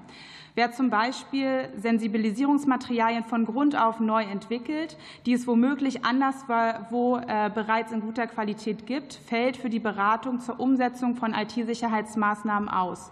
Eine unnötige Ressourcenverschwendung. Oder wenn man sich nicht koordiniert, um Frau Sasses Punkt aufzugreifen, ähm, kann, ist die Qualität vielleicht dann einfach nicht äh, sonderlich gut. Zum Thema Optimierung des Informationsaustauschs für, die, für den Resilienzaufbau bei Einrichtungen, also zum Beispiel auch ähm, Kritis, ist es wichtig, geeignete Instrumente für den Austausch von Cybersicherheitsinformationen zu implementieren. Und zwar nicht irgendwie, sondern in einem Format, das dabei hilft, die Fähigkeit, Bedrohungsinformationen und Analysen, Warnungen zu Cyberaktivitäten und auch Reaktionsmaßnahmen so schnell und auch automatisch wie möglich auszutauschen und zu verstehen. Dass wir von dieser Art des Informationsaustauschs noch entfernt sind, zeigt sich beispielhaft an dem fehlenden bundesweiten Lagebild, aber auch an der schieren Anzahl und nicht standardisierter Formate von Informationsdiensten. Es ist außerdem nicht empfehlenswert, Policies und Prozesse, die auf einen besseren Informationsaustausch abzielen oder auch effektivere äh, Meldewege ähm, entwickeln sollen, diese nur in der Theorie sich auszudenken. Deswegen ist hier die Empfehlung, wie auch in anderen Staaten zum Beispiel, Cybersicherheitsübungen zu nutzen und verschiedene Optionen zu testen, diese dann auch quasi mit Praktikerinnen auszuprobieren ähm, und dann die, die am besten funktioniert, auch zu nutzen. Man könnte hier zum Beispiel auch die geplante LÜKEX ähm, nutzen, ob man da bestimmte Aspekte da schon aufgreift. Drittens, in den Kommunalverwaltungen kommt es vermehrt zu IT-Sicherheitsvorfällen, wo Tage und Wochen lang, teilweise auch monatelang Bürgerservices ausfallen. Sie sind demnach nicht resilient. Die NIS II macht klar, dass die Mitgliedstaaten bei der Definition von Einrichtungen öffentlicher Verwaltung auf regionaler Ebene Spielraum haben. Außerdem können Mitgliedstaaten über die Anwendung von NIS II auf der sogenannten lokalen Ebene eigenständig entscheiden. Es empfiehlt sich, die öffentliche Verwaltung auf lokaler Ebene in die Umsetzung der NIS II einzubeziehen. Die NIS II enthält nämlich verschiedene Vorgaben, die ganz oder nur teilweise zum Beispiel auch über ein Stufenmodell für lokale öffentliche Verwaltung verpflichtend sein können, zum Beispiel Berichtspflichten, aber auch den Zugang zu CSIRT-Leistungen. Das Risiko, dass die Länder die Kommunen bei der Umsetzung von NIS II ganz unterschiedlich einbinden und unterschiedliche Anforderungen stellen, sollte dabei minimiert werden. Deswegen sollte der Beitrag des Bundes, der Länder und eben auch der Kommunen in einem gemeinsamen Eckpunkte oder in der Strategie festgelegt werden. Zum Beispiel ist das Ziel, Resilienz von Kommunalverwaltungen erhöhen. Dabei sollte jede Kommunalverwaltung auf CSIRT-Leistung zugreifen, aber auch in den Informationsaustausch und in die Meldewege eingebunden werden. Danke. Ganz herzlichen Dank. So, dann kommen wir jetzt in die äh, Frage- und Antwortrunde. Und ähm, als erstes hat bei der SPD Dr. Jens Zimmermann das Wort. Vielen Dank, Frau Vorsitzende. Herzlichen Dank an die ähm, Auftaktstatements unserer ExpertInnen. Ich würde meine erste Frage gerne an äh, Sven Herpig äh, richten. Ich glaube, das ist ja eben nochmal sehr gut dargestellt worden, dass wir bis auf die kommunale Ebene, ähm, dass das ein Thema ist. Und äh, Teil des Wimmelbildes ist natürlich auch, dass wir in einem föderalen äh, Staat leben. Das heißt, wir haben viele Dinge immer 16 oder gar 17 Mal. Das macht das Bild immer schon mal äh, relativ voll. Und ähm, da es am Ende ja nicht äh, sozusagen darum gehen soll, im Sinne von Föderalismus ist doof, ähm, äh, ist ja die Frage, ähm, wie können wir dieses Bild aufräumen. Und äh, da wäre aber tatsächlich meine Frage in Ihre Richtung. Ähm, die beim Thema Grundgesetzänderung, das die Bundesinnenministerin ja ins Spiel gebracht hat, geht es ja vor allem darum zu sagen, äh, wir wollen ähm, auf Bundesebene ähm, mehr Zuständigkeit zentralisieren. Denn ähm, das äh, ist natürlich äh, total cool, wenn hier im Bundestag über die Landeskriminalämter gerantet wird. Aber würde ich sagen, Absender unbekannt verzogen. Also deswegen jetzt mal die Frage, was sagen Sie, wie ist Ihre Einschätzung, Stichwort äh, Grundgesetzänderung? Weil als das aufgebracht wurde, will ich auch sagen, äh, gab es ja wieder von allen Stellen äh, Bedenken und ist alles ganz furchtbar und so weiter. Aber ähm, also meine Frage, wenn Grundgesetzänderung nein, wie kriegen wir das dann mit dem Wimmelbild aufgeräumt? Wenn Grundgesetzänderung ja, ähm, in welche Richtung sollte es aus Ihrer Sicht gehen? Ja, vielen Dank. Ich glaube, wie die Sachverständige Schütze gerade schon aufgeführt hat, sehr gut ist es an den Ländern wirklich on the ground die Arbeit im Bereich Cyber- und IT-Sicherheit zu leisten, weil sie dort eben näher an den Vorfällen dran sind. Und wir müssen uns im Endeffekt angucken, was brauchen wir eigentlich, was brauchen wir für Dienstleistungen, was brauchen wir für Unterstützungsleistungen und wer kann sie erbringen. Äh, manchmal müssen wir sie doppelt und dreifach bauen, weil wir sie doppelt und dreifach brauchen, manchmal auch nicht. Und dann macht es natürlich Sinn, auf der Bundesebene hier eine koordinierende Funktion zu haben. Und ob nun das Bundesamt für Sicherheit in der Informationstechnik diese koordinierende Rolle einnimmt oder ob wir das nationale Cyberabwehrzentrum in einer Art und Weise reformieren, damit diese Institution die Rolle einnehmen kann, darüber kann man sicherlich diskutieren. Sollten wir das beim Nationalen Cyberabwehrzentrum verorten, dann müssen wir natürlich zuerst mehr Länder dort einbeziehen und zum anderen die Rechtsgrundlage für das NCATS mal vernünftig aufstellen. Das funktioniert in dem Rahmen, wie es gerade läuft, ganz solide. Informationsaustausch ist da, Kooperation ist da. Vielleicht braucht man dafür auch nicht mehr als irgendwelche Kooperationsabkommen unter den Behörden. Aber wenn wir sagen, es soll mehr Befugnisse bekommen, es soll hier die zentrale Drehscheibe zwischen Bund und Ländern werden, dann müssen wir das auch rechtlich auf vernünftige Füße stellen. Und ich würde sagen, kurz gesagt, Form follows Function. Wir sollten uns angucken, was wird gebraucht, wer kann es leisten, wer soll es leisten und dass wir es so effizient wie möglich machen. Und dann gucken wir, braucht es dafür eine Grundgesetzänderung oder braucht es die nicht. Aber auch hier möchte ich erstmal gerne das Konzept sehen und öffentlich diskutieren, damit wir wissen, ob wir hier das Grundgesetz dann überhaupt anfassen müssen. Und vielleicht müssen wir es, vielleicht müssen wir es auch nicht.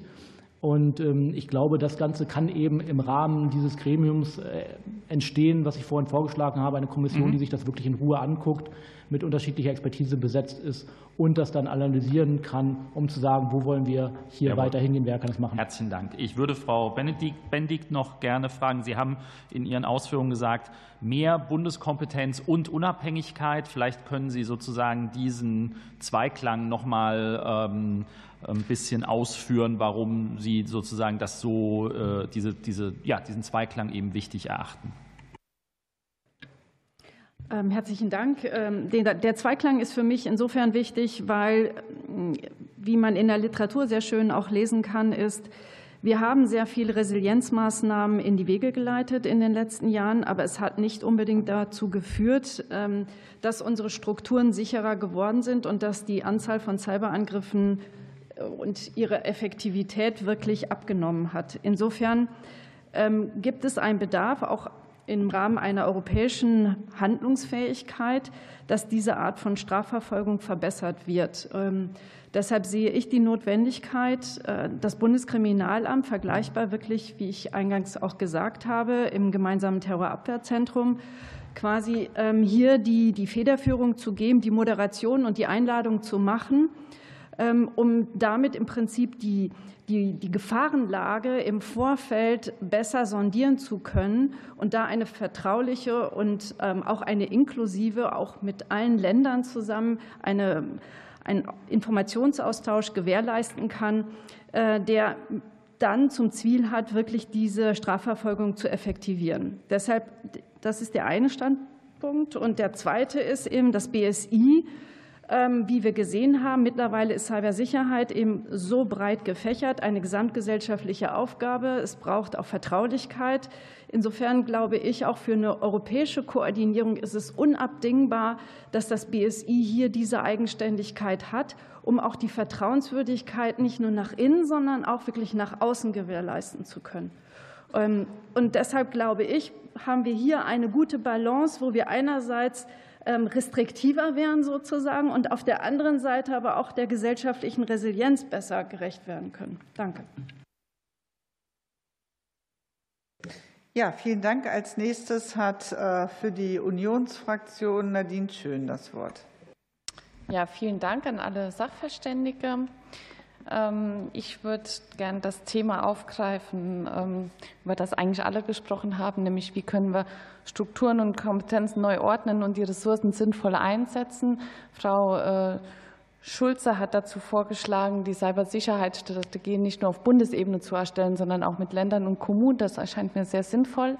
Da würde ich gerne ähm, Amar Alcázar befragen, was er von diesem Vorschlag hält. Ähm, wir haben natürlich jetzt nicht ewig Zeit äh, zu diskutieren, sondern müssen, glaube ich, sehr schnell auch zu Lösungen kommen. Und die konkrete Frage wäre, wie man denn Ressourcen und Kompetenzen bestmöglich äh, austariert, um eine möglichst effiziente Aufstellung zu haben, gerade weil wir ja sehen, dass sich die Situation im letzten Jahr noch mal deutlich zugespitzt hat.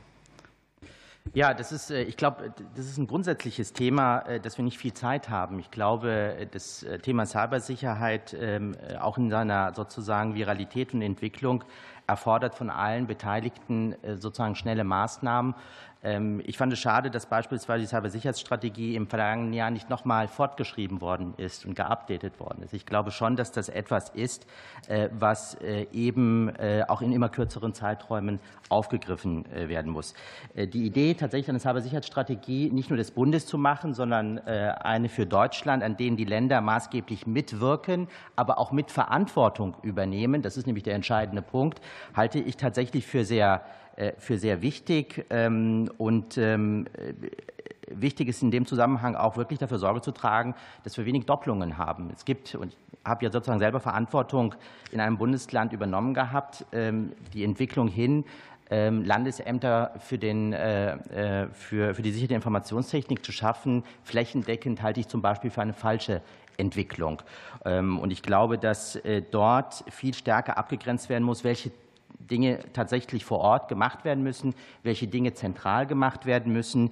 Ähm, dafür gehört es sicherlich auch, die Rechtsgrundlagen für das BSI zu stärken. Die, die Diskussion darüber, in Sachsen-Anhalt dort helfen zu können oder nicht helfen zu können, äh, ist, glaube ich, ausgiebig diskutiert worden.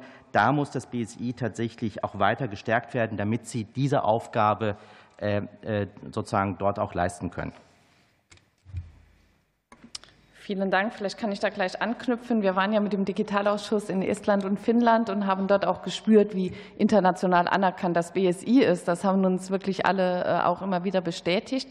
Deshalb bei allen Reformbemühungen ist es, glaube ich, wirklich wichtig, das BSI tatsächlich äh, zu stärken. Deshalb ähm, die Anschlussfrage, was wären denn die wichtigsten Punkte, die zur Stärkung des BSI führen ähm, und was sollte man besser nicht machen?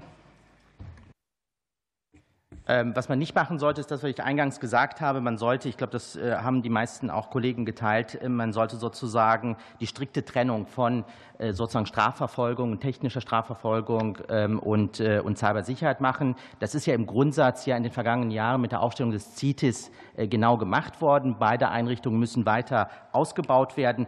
Aber ich glaube, die strikte Trennung ist dort sehr wichtig. Ich glaube, eine Entwicklung, die sich in den vergangenen Jahren positiv entwickelt hat, nämlich dass das BSI auch in der öffentlichen Wahrnehmung mit einer eigenen Stimme auch sozusagen weit ähm, über seine Verwaltungsaufgaben hinaus wahrgenommen wird, hängt natürlich auch mit einer äh, starken Stellung des BSI-Präsidenten zusammen, die, glaube ich, nicht negativ ist, sondern positiv ist, weil sie einfach das Vertrauen auch der Zivilgesellschaft, auch der Wirtschaft äh, in eine, ich sage es jetzt mal nicht böse, aber salopp, einer Verwaltungsbehörde sozusagen gegenüber äh, trägt. Und das, glaube ich, ist ein, ist ein ganz, ganz wichtiger Aspekt. Ein Aspekt, den sozusagen dieses Haus maßgeblich mitsteuert, ist, dass ähm, es sozusagen sehr gut war, in den vergangenen Jahren das BSI mit ähm, einer umfassenden sozusagen Erhöhung von Haushaltsmitteln und Planstellen auszustatten. Das wird aber weitergehen. Also das ist nicht so, dass man jetzt sagen kann, jetzt haben wir genug gemacht und das ist sozusagen jetzt zu Ende, sondern es ist sozusagen auch anzunehmen, dass das in den nächsten Jahren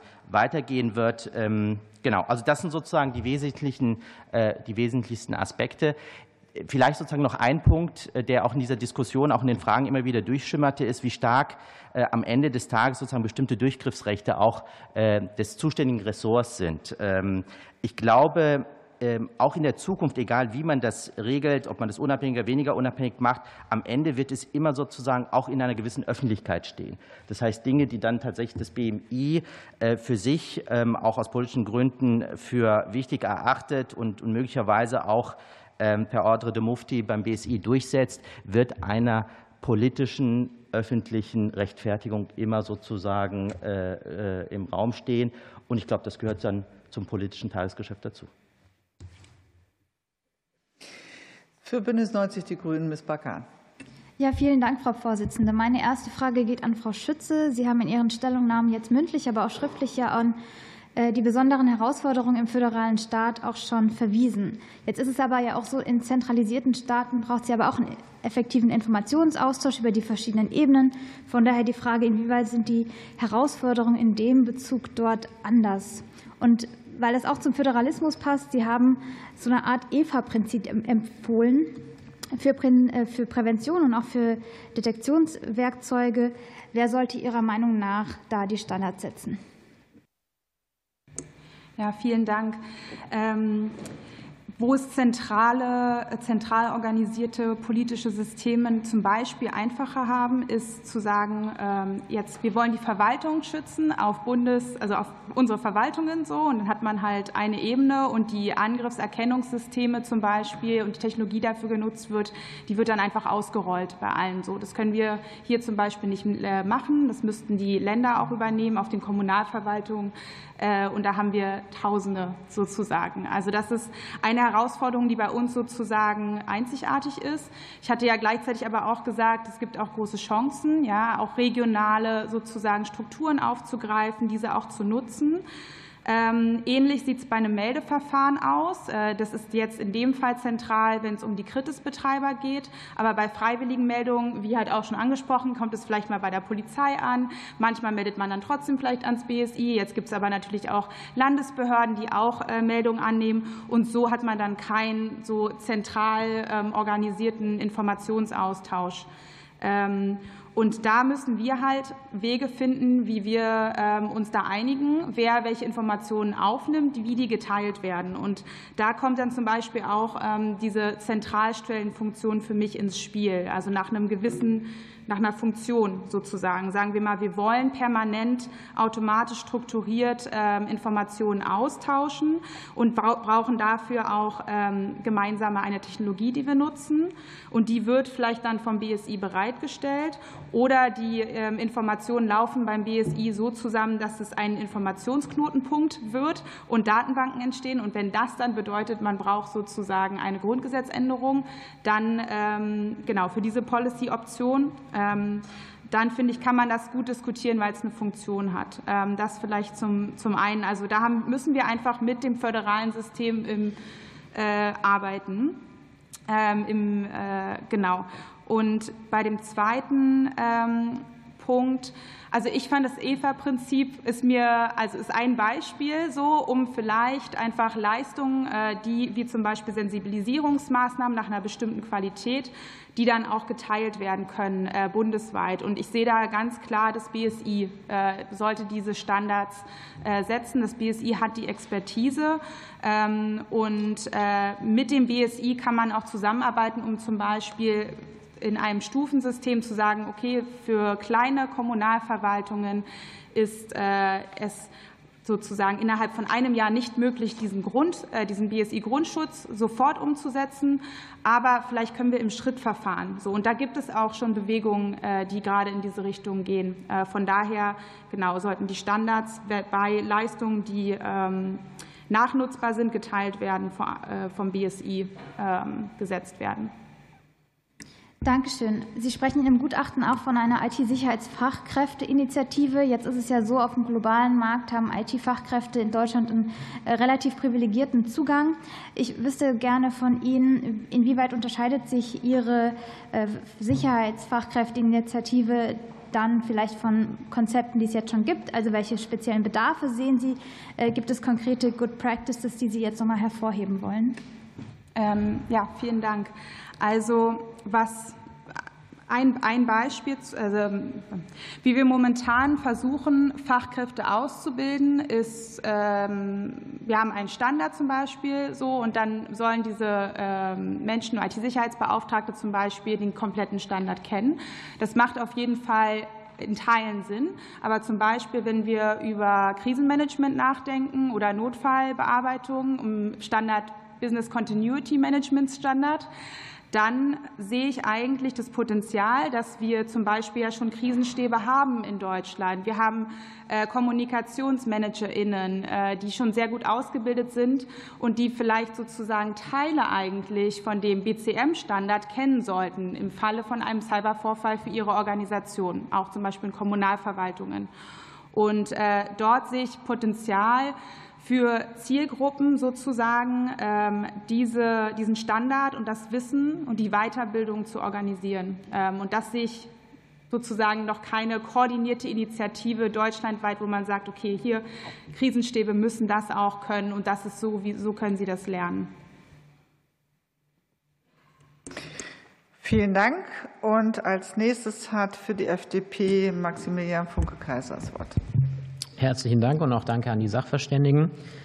Es wurde ja schon mehrfach jetzt ausgeführt, dass wir keine Zeit mehr haben. Das ist, denke ich, klar. Wir leben in einer sehr angespannten geopolitischen äh, Lage und äh, gerade heute haben ja auch ähm, pro-russische äh, Hacker der Gruppe Killnet die Drohung ausgegeben, dass sie aufgrund der Entscheidung, die richtigerweise getroffen wurde, jetzt von der Bundesregierung Leo Panzer zu schicken, ähm, mit Cyberattacken auf deutsche Firmen und Behörden zu antworten. Was klar ist, wir müssen uns da verteidigen. Wir brauchen ähm, da allerdings keine offensive Cyberstrategie, sondern eine defensive Cybersicherheitsstrategie. Und in äh, Ihrer Stellungnahme, Herr Artok, äh, haben Sie genau darauf auch hingewiesen. Ähm, zum einen, dass man nicht äh, zwischen aktiver und defensiver Cyberabwehr unterscheiden sollte, sondern zwischen offensiver und defensiver Cyberabwehr. Könnten Sie zu Beginn erstmal Bezug darauf nehmen, wie hier die Grenze verläuft? Sehr gerne. Danke für die Frage. Also aktive Cyberabwehr, ich weiß nicht, was, was darunter vorstellbar ist, aber defensiv, offensiv, das ist so das, was man im, im Cyberraum kennt. Man kann defensiv agieren oder eben offensiv agieren.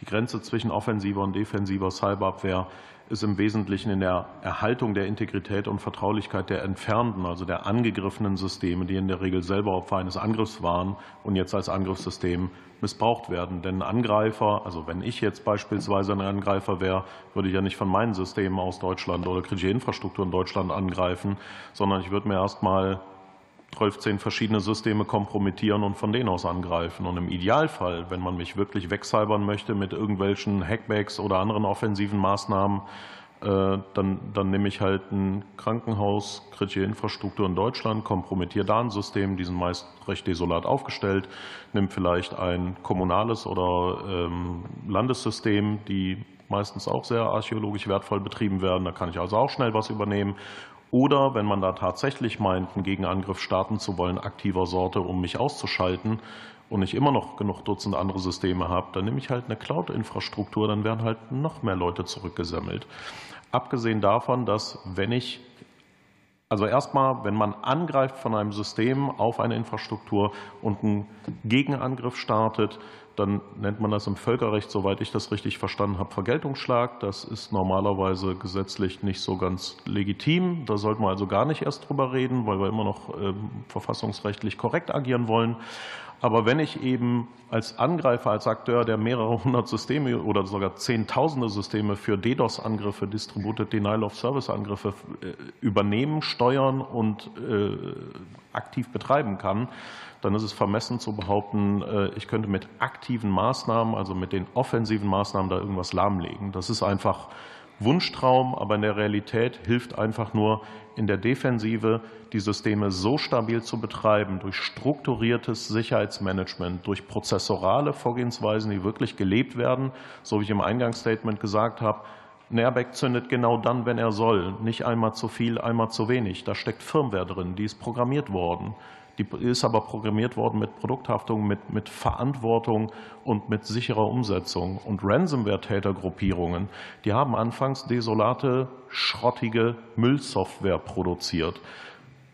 Die Polizeibehörden haben entsprechende Schlüssel sofort zurückgenerieren können, weil die halt schlechte Verschlüsselung, schlechte Programmierung gemacht haben. Heutzutage ist Ransomware mit die am besten programmierteste Software der Welt, weil sie einfach sicher programmiert wird. Es wird sicher entwickelt, es wird minimal entwickelt, es gibt eine starke Verschlüsselung, es gibt eine ordentliche Implementierung der Verschlüsselung. Die haben daraus gelernt, weil die einfach jedes Jahr hunderte Millionen Dollar im Jahr an Umsatz machen. Gut, der ist meist steuerfrei dann auch gleich dem Gewinn und das ist eine sehr hohe intrinsische Motivation, aber es, ist, es liegt nur an der Motivation man kann das defensiv lösen. Das haben Sie gerade eben ausgeführt, dass äh, Schwachstellen im Grunde ja auch äh, sehr, sehr gerne genutzt werden. Für wie wichtig erachten Sie den Passus im Koalitionsvertrag, ein wirksames Schwachstellenmanagement einzuführen? Und wie sollte das Ihrer Ansicht nach umgesetzt werden? Äh, auf gar keinen Fall. Schwachstellen werden behoben und nicht gemanagt. Das ist völliger Humbug. Jede Schwachstelle, die wir offen halten, halten wir für den Staat, für die Wirtschaft, für die Forschung und Wissenschaft und für die Zivilbevölkerung offen und ganz nebenbei auch für kritische Infrastrukturen. Jede Schwachstelle, die nicht behoben wird, bedroht Menschenleben in Deutschland, in Europa, weltweit. Wir können nicht ausklammern, dass andere Systeme davon mit betroffen werden, die uns persönlich auch belangen. Und als Zivilgesellschaft und als, als Bürger dieser, dieser Nation würde ich gern sagen, ich möchte keine Schwachstellen gemanagt bekommen, ich möchte sie behoben bekommen. Absolut, herzlichen Dank. Vielen Dank. Als nächstes ist die AfD-Fraktion dran mit Herrn Janich. Ja, vielen Dank. Meine ersten Fragen gehen ebenfalls an Herrn Manuel Artuk. Ähm, in Ihrem Gutachten auf Seite 21 warnen Sie vor IT-Schnittstellen äh, für Sicherheitsbehörden, die bereits seit den 1990er Jahren ebenso wie normale Software-Schwachstellen von Unbefugten ausgenutzt werden. Äh, sind Ihnen äh, in dieser Richtung Studien, Gutachten, Berichte bekannt, die die unbefugte Nutzung speziell von IT-Schnittstellen für Sicherheitsbehörden einmal umfassend dokumentieren können?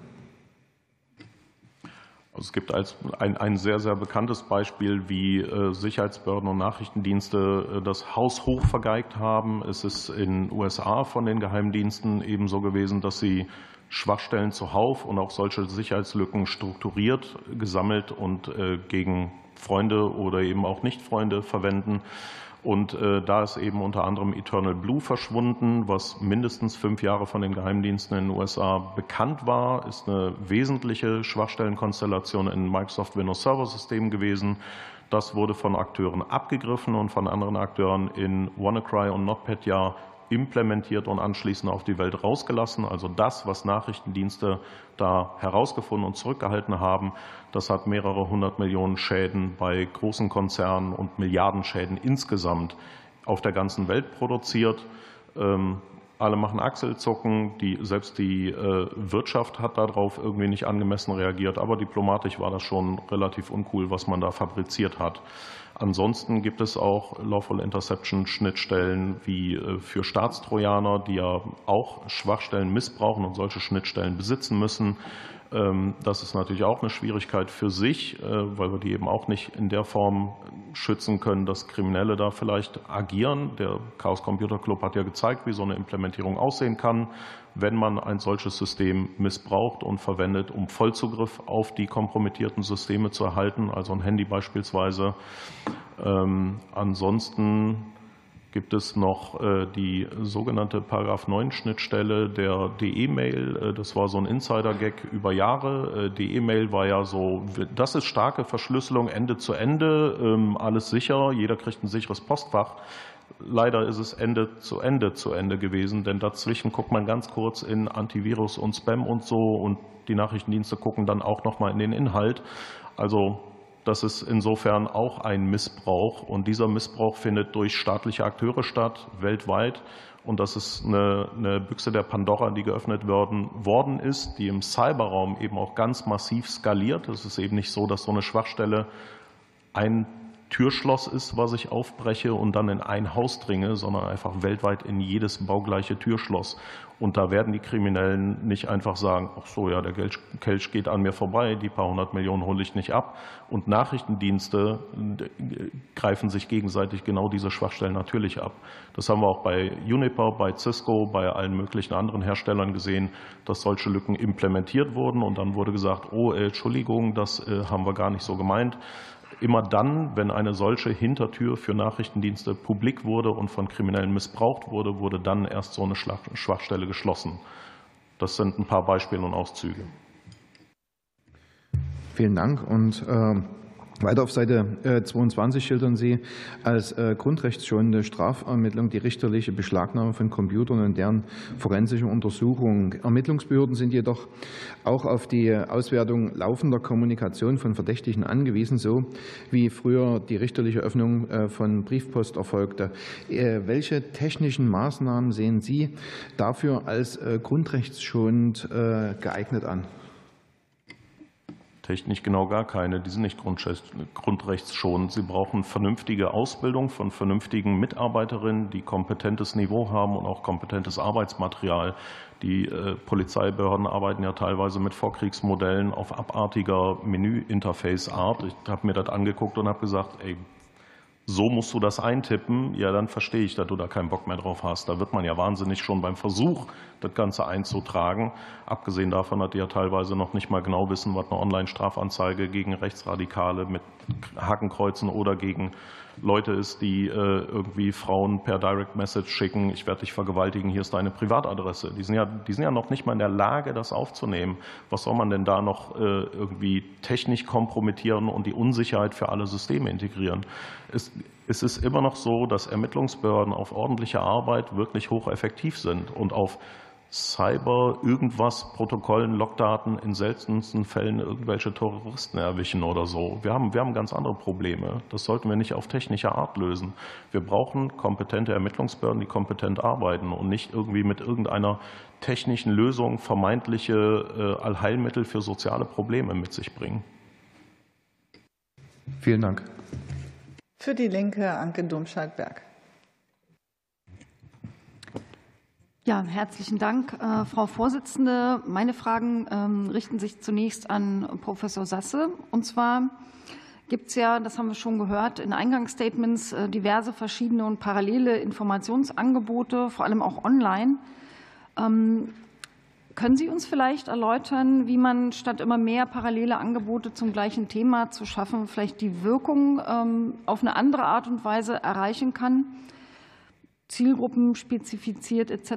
Das würde mich interessieren. Tatsächlich wäre zielgruppenspezifische Aufbereitung und dann auch auf die Kanäle zu gehen, auf die Medien zu gehen, wo diese Zielgruppen ähm, unterwegs sind, äh, denen, denen sie vertrauen, wo sie eben also auch zum Beispiel dann eine, ähm, eine, eine Ansprechgruppe haben. Ähm, Beispiele wäre es zum Beispiel, wenn man über spezifische Bedrohungen und Betrugsmaschen, die in Online-Gaming-Foren äh, gängig sind, dann wäre es am besten darüber eben in den, ähm, auf diesen Plattformen selbst und in den Foren, wo Online-Gamer sich treffen und Informationen austauschen, da auch eben über Cyber, äh, über, über diese Angriffe und Betrugsmaschen zu sprechen und wie man, wie sie sich dagegen schützen können. Ähm, da, das wird immer noch nicht genug genutzt. Ähm, genauso also für die sozialen Medien, wo viele junge Leute ähm, unterwegs sind, das wäre eben auch die richtigen Medien, um die bestimmten Bedrohungen und, und Gefahren, die äh, für sie relevant sind, da zu besprechen. Denn erstmal hat es also den Vorteil, dass äh, dass, dass man die, diese Zielgruppen dort erreicht. Das Zweite ist, dass dadurch diese Bedrohungen in den Diskurs in diesen Gruppen kommen. Das heißt, es ist wichtig, dass sie untereinander über das, dass eben Teenager mit anderen Teenagern über diese Bedrohungen und über die Schutzmaßnahmen sprechen.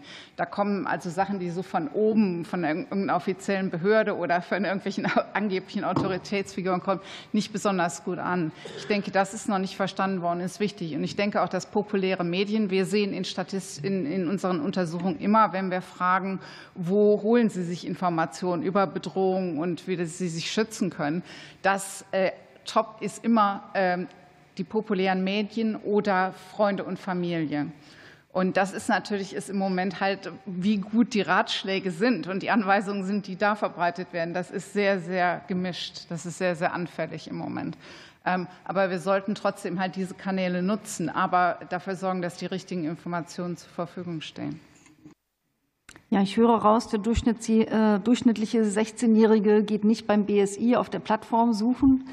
Ähm, ich würde noch mal bei dem groben Thema bleiben. Sie haben in Ihrer Stellungnahme ähm, auch Begriffe wie Usable Security und Human-Centered Security äh, erwähnt. Können Sie uns noch ein bisschen näher aufklären, was sich dahinter verbirgt und warum das wichtig ist? Ähm, was sich dahinter verbirgt, ist, dass wir die Technik so gestaltet nach, nach bestem Wissen und dem jetzigen Wissensstand sicher sein muss und dass die Sicherheit einfach zu benutzen ist. Äh, Im Moment wird das also oft nicht gemacht und stattdessen wird dann massiv auf sogenannte Security Awareness und Trainingsmaßnahmen gesetzt, die aber also erstmal in der Qualität oft nicht gut sind und zweitens auch kein sicheres Verhalten ausbilden und, äh, und unterstützen.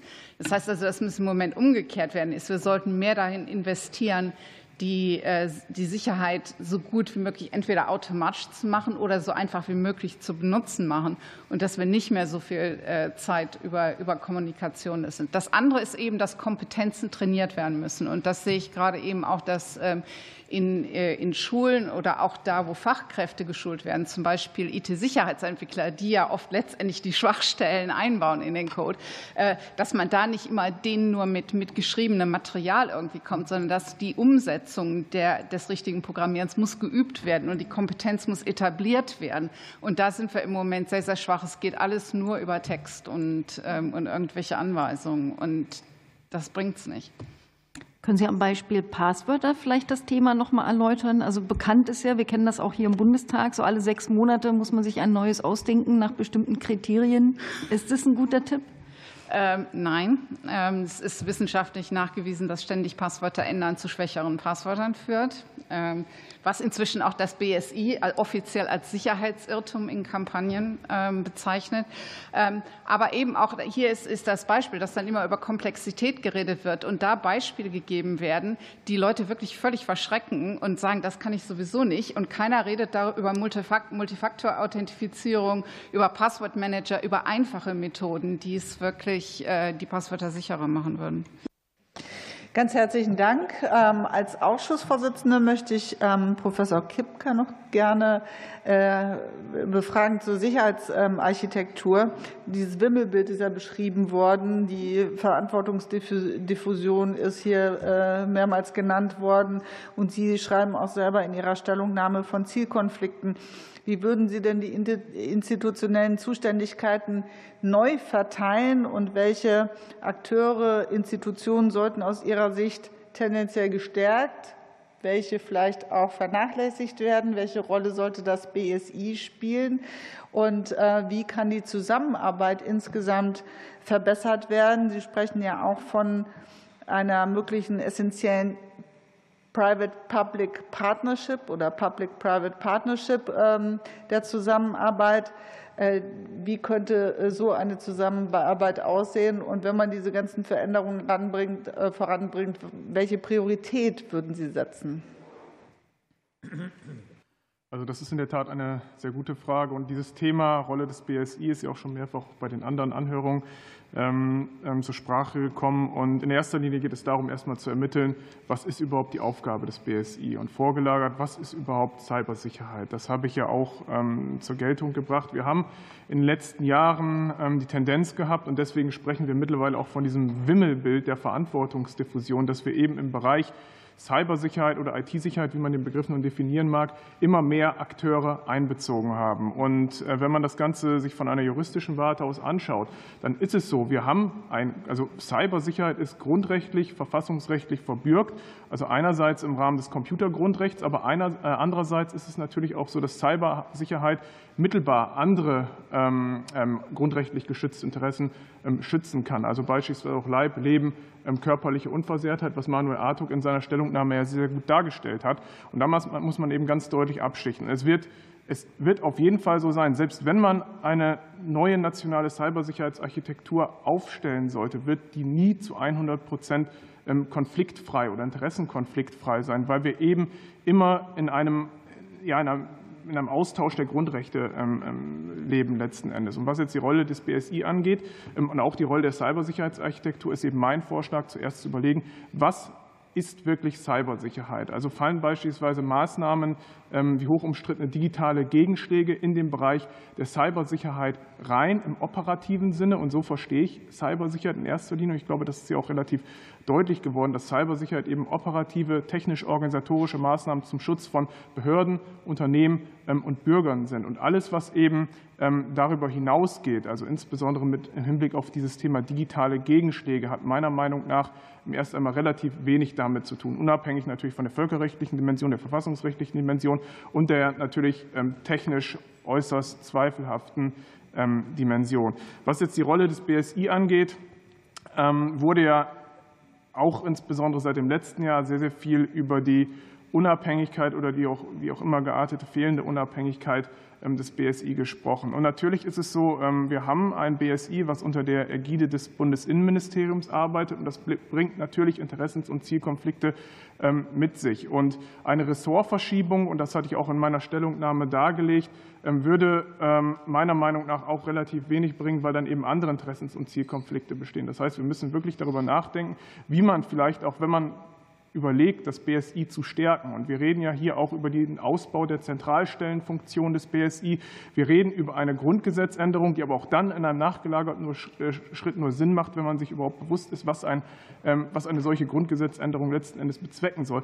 Dann kann man auch darüber reden, ähm, das BSI in einer anderen Rolle zu sehen. Also es werden da die unterschiedlichsten Ansätze auch schon seit, seit Jahren diskutiert. Das ist ja nicht neu. Also ich meine, ähm, die SNV hat ja auch ein ähm, Papier dazu ähm, verfasst und verschiedene andere Organisationen, wie man denn sowas organisatorisch umsetzen und aufhängen könnte. Aber das ist, glaube ich, etwas, was eben, wie Sven Herpig auch schon gesagt hatte, näherer fachlicher Betrachtung tatsächlich auch benötigt. Also wie man diesen Interessenausgleich dann tatsächlich auch, auch herstellen kann. Aber eine bloße Ressortverschiebung ähm, bringt da meiner Meinung nach relativ wenig. Also wir müssten tatsächlich über eine größere ähm, institutionelle Unabhängigkeit der Behörde ähm, definitiv nachdenken und dann auch eben überlegen, ob Bereiche aus der Behörde, die eben nicht originär Cybersicherheit im operativ-technisch-organisatorischen Sinne abdecken, gegebenenfalls dann auch anderen ähm, Ressorts zugeschoben ähm, werden können. Was eben diese Verbesserung der Zusammenarbeit angeht, das war ja, glaube ich, der zweite Teil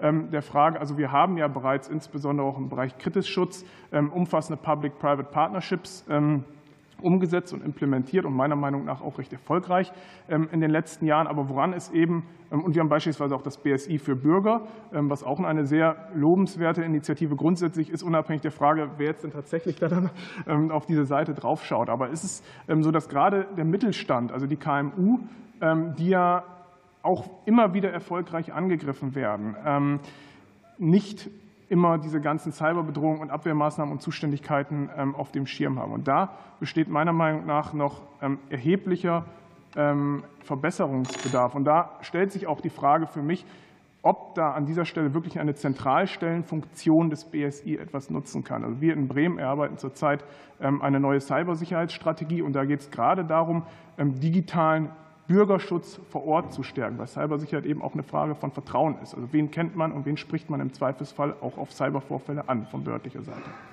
Dankeschön. So, wir kommen in die zweite Runde und weil die Zeit ein bisschen fortgeschritten ist, würde ich vorschlagen, wir gehen auf vier Minuten und äh, für die SPD hat Johannes Schätzel das Wort. Vielen Dank, Frau Vorsitzende. Jetzt anschließend an äh, diese Frage, Frage an äh, Herrn Dr. Herpig. Auch Sie schreiben von der Notwendigkeit eines unabhängigeren BSIs. Könnten Sie es aus Ihrer Sicht ähm, mal definieren und eventuell auch etwas zur Ausgestaltung sagen? Vielleicht auch mit Hinblick auf die Frage, welche Fachabteilungen besonders weisungsfrei agieren sollten. Ja, vielen Dank für die Frage. Ich glaube, äh, Grundkonsens ist, das haben wir ja schon mehrfach hier gehört, das BSI sollte integer bleiben. Das heißt, wir sollten das BSI auf, in keinem Fall aufspalten aufgrund der internen Wertschöpfungsketten und der ähm, Prozesse, die dort vorhanden sind. Natürlich geht es hier vor allem um die fachliche Unabhängigkeit der Bereiche OC, operative Cybersicherheit, TK, Technikkompetenzen und äh, KM, Krypto ähm, und ähnliche Sachen, die fachlich unabhängig operieren sollten.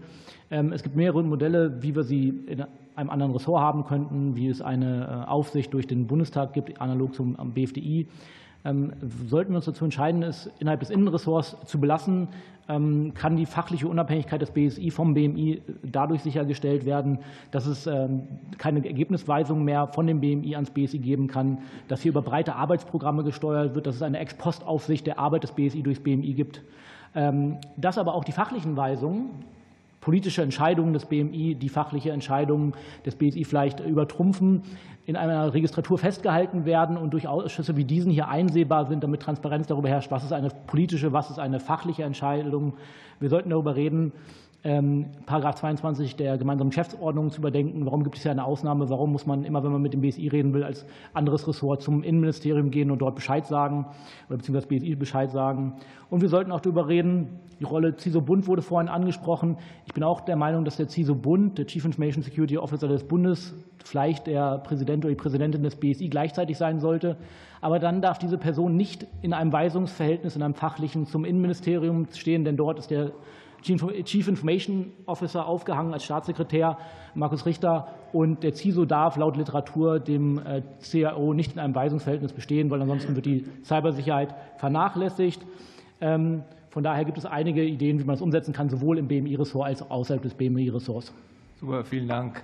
Äh, eine andere Frage in Ihrer Stellungnahme setzen Sie sich auch viel mit aktiver Cyberabwehr und Hackbacks auseinander. Könnten Sie aus Ihrer Sicht noch mal eine kurze Definition geben, auch in Anbetracht, ähm, dass Sie beantworten, bis wohin aktive Cyberabwehr sinnvoll und äh, mit einem Fragezeichen versehen vielleicht sogar notwendig ist und wohingegen rote Linien zu ziehen sind? Meine Definition ist natürlich ähm, ist fraglich, ich kann, sie, ich kann sie gerne nennen, ähm, aber es ist fraglich, ob die Bundesregierung diese Definition teilt. Mich würde die äh, Definition der Bundesregierung mal interessieren und eben auch welche Befugnisse darunter fallen. Aber ich, meine Definition ist oder unsere Definition erarbeitet durch eine Expertinnengruppe, eine transatlantisch ist, ähm, aktive Cyberabwehr ist eine oder mehrere technische Maßnahmen, die von einem einzelnen Staat oder kollektiv von mehreren Staaten gemeinsam durchgeführt oder von einer staatlichen Stelle angeordnet werden mit dem Ziel, die Auswirkungen einer bestimmten laufenden böswilligen Cyberoperation oder Kampagne zu neutralisieren und/oder abzuschwächen und/oder sie technisch zuzuordnen, also zu attribuieren. Ähm, der zweite Teil der Frage wäre gewesen, bis wohin, bis wohin Sie den Einsatz von aktiver Cybersicherheit notwendig oder sinnvoll erachten. Auf Basis der uns zur Verfügung gestellten empirischen Grundlage durch die Sicherheitsbehörden bin ich der Meinung, dass wir aktuell gut aufgestellt sind mit den Befugnissen, die es gibt. Ich lasse mich gerne eines Besseren belehren, wenn es dafür eine empirische Grundlage gibt, die mir zur Verfügung gestellt wird. Super, vielen Dank. Danke schön. Für die Unionsfraktion Dr. Reinhard Bandel. Vielen Dank. Äh, meine Fragen richten sich an Frau Dr. Frey. Vielen Dank für Ihren aufrüttelnden Bericht aus der Praxis und der Basis. Da drängen sich jetzt natürlich gleich ein paar Fragen auf. Die erste Frage ist, warum gehen Ihre Kunden, wie Sie geschrieben haben, eben nicht zur Polizei? Man geht ja eigentlich nur zur Polizei, um Hilfe zu bekommen. Und wenn schon klar ist, dass die Hilfe nicht kommt, weil die Strukturen zu kompliziert sind, weil die Anlaufstellen nicht klar sind, dann ist wenig Anreiz. Dann bleibt nur noch das übrig, dass die Reputation in Schaden kommt des Unternehmens. Aber es muss ein Mehrwert dadurch entstehen, zu melden. Natürlich raten wir immer an und es wird auch immer gemeldet von unseren Kunden, weil das ist der Prozess, den müssen wir fördern und wir müssen das Dunkelfeld erhellen. Und das passiert nur durch Meldungen. Aber die Anreize fehlen. Und die Diskussionen, die wir heute Morgen, heute Nachmittag führen, es geht um Strukturen, es geht um das BSI. Am Ende des Tages für uns ist es unwichtig, ob das BSI unabhängig oder nicht unabhängig ist. Am Ende des Tages brauche ich beim BSI jemand, der da ist, der uns helfen kann, unseren Kunden zu helfen. Da muss das BSI befähigt sein, auch aktiver uns zu unterstützen in unseren Anliegen mit den Kunden. Weil 99 Prozent Dunkelziffer ist No-Go. Das geht nicht. Sie haben vorher gesagt, Sie identifizieren die Täter. Wie können Sie sie identifizieren und wenn ja, aus welchen Ländern kommen sie? Das ist eine schwierige Frage. Also wir sagen immer, wenn man nicht weiß, wer es war, sagen wir immer, es waren Russland oder China. Das ist, weil die Attribution eben nicht so möglich ist. Deswegen ist ja auch die ganze Hackback-Geschichte ein Problem. Wenn nicht attributiert werden kann, gegen wen willst du hackbacken? Die Strafverfolgung muss die Täter ermitteln. Aber wie ich vorher schon erwähnt hatte, die Täter sind ja schon so straffrei in ihren gemütlichen Zonen, dass die sich selber identifizieren. Da steht ja im Täterschreiben schon, wer es war. Also wir wissen, wer es ist, wir können die nur nicht zur Rechenschaft ziehen. Wir können keine Strafaktion gegen diese Täter führen, weil sehr oft die auch staatlich getrieben sind durch organisierte Banden.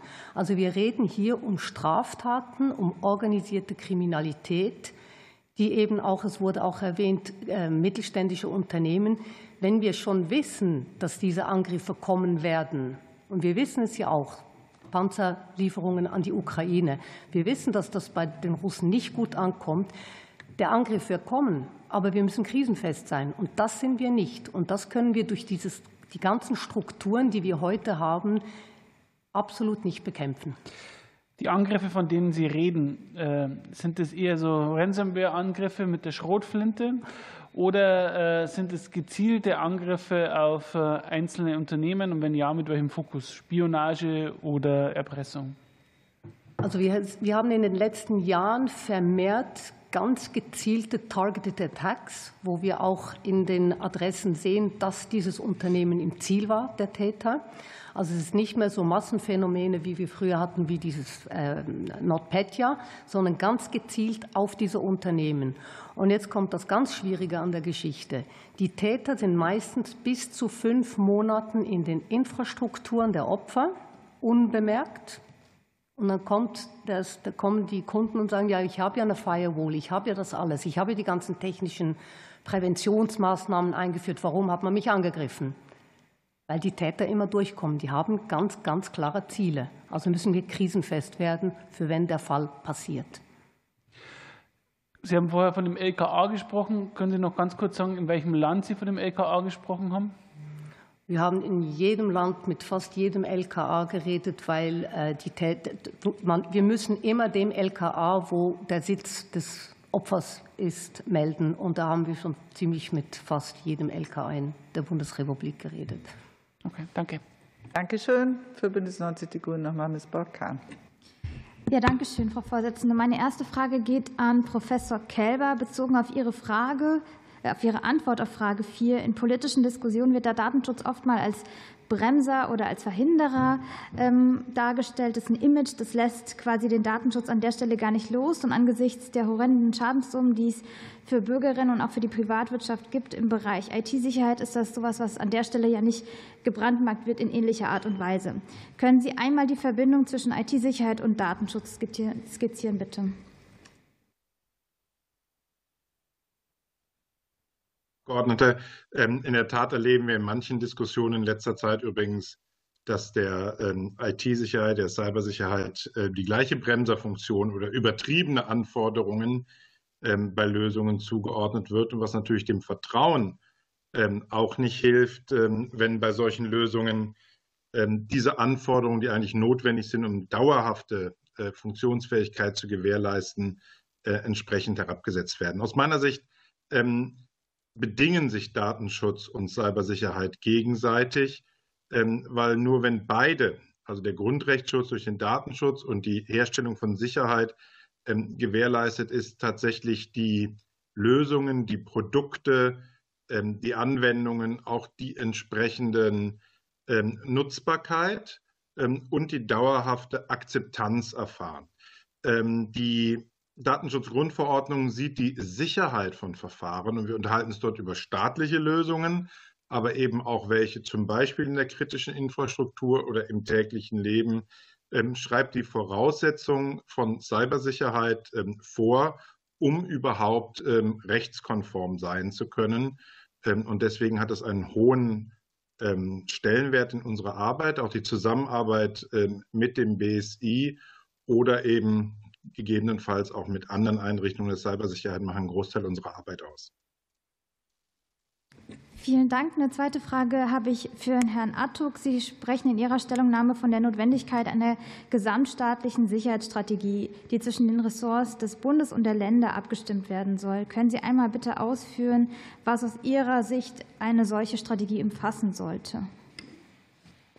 Naja, eine Strategie ist ja etwas, was man nicht äh, in drei Monaten verwirft. Äh, man braucht ja eine Vision, die man sozusagen verfolgen will. Die muss natürlich auch ganz Deutschland adressieren, wenn wir sie für Deutschland ausrichten wollen. Ähm, aktuell ist ja die Cybersicherheitsstrategie für Deutschland 2021 vom BMI entwickelt worden und äh, veröffentlicht worden, zusätzlich zur Cybersicherheitsagenda des BMI selbst.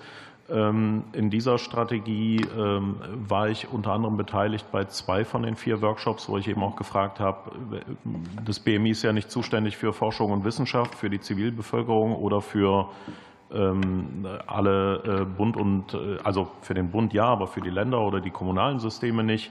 Wie das denn in Einklang zu bringen ist, konnte man nicht so richtig beantworten, ist dann anschließend, äh, weil wegen störend wegignoriert worden, wie auch immer. Aber eine Strategie muss ja ganz Deutschland umfassen und damit auch ganz Deutschland adressieren. Sie braucht KPI-Messpunkte, an denen ich adressierbar mache, worum es überhaupt geht. Die erste Version der Strategie war ein Wunschkonzert von Befugniserweiterungen von Behörden. Anschließend kam erst die Erklärung, wofür und was man eigentlich machen will.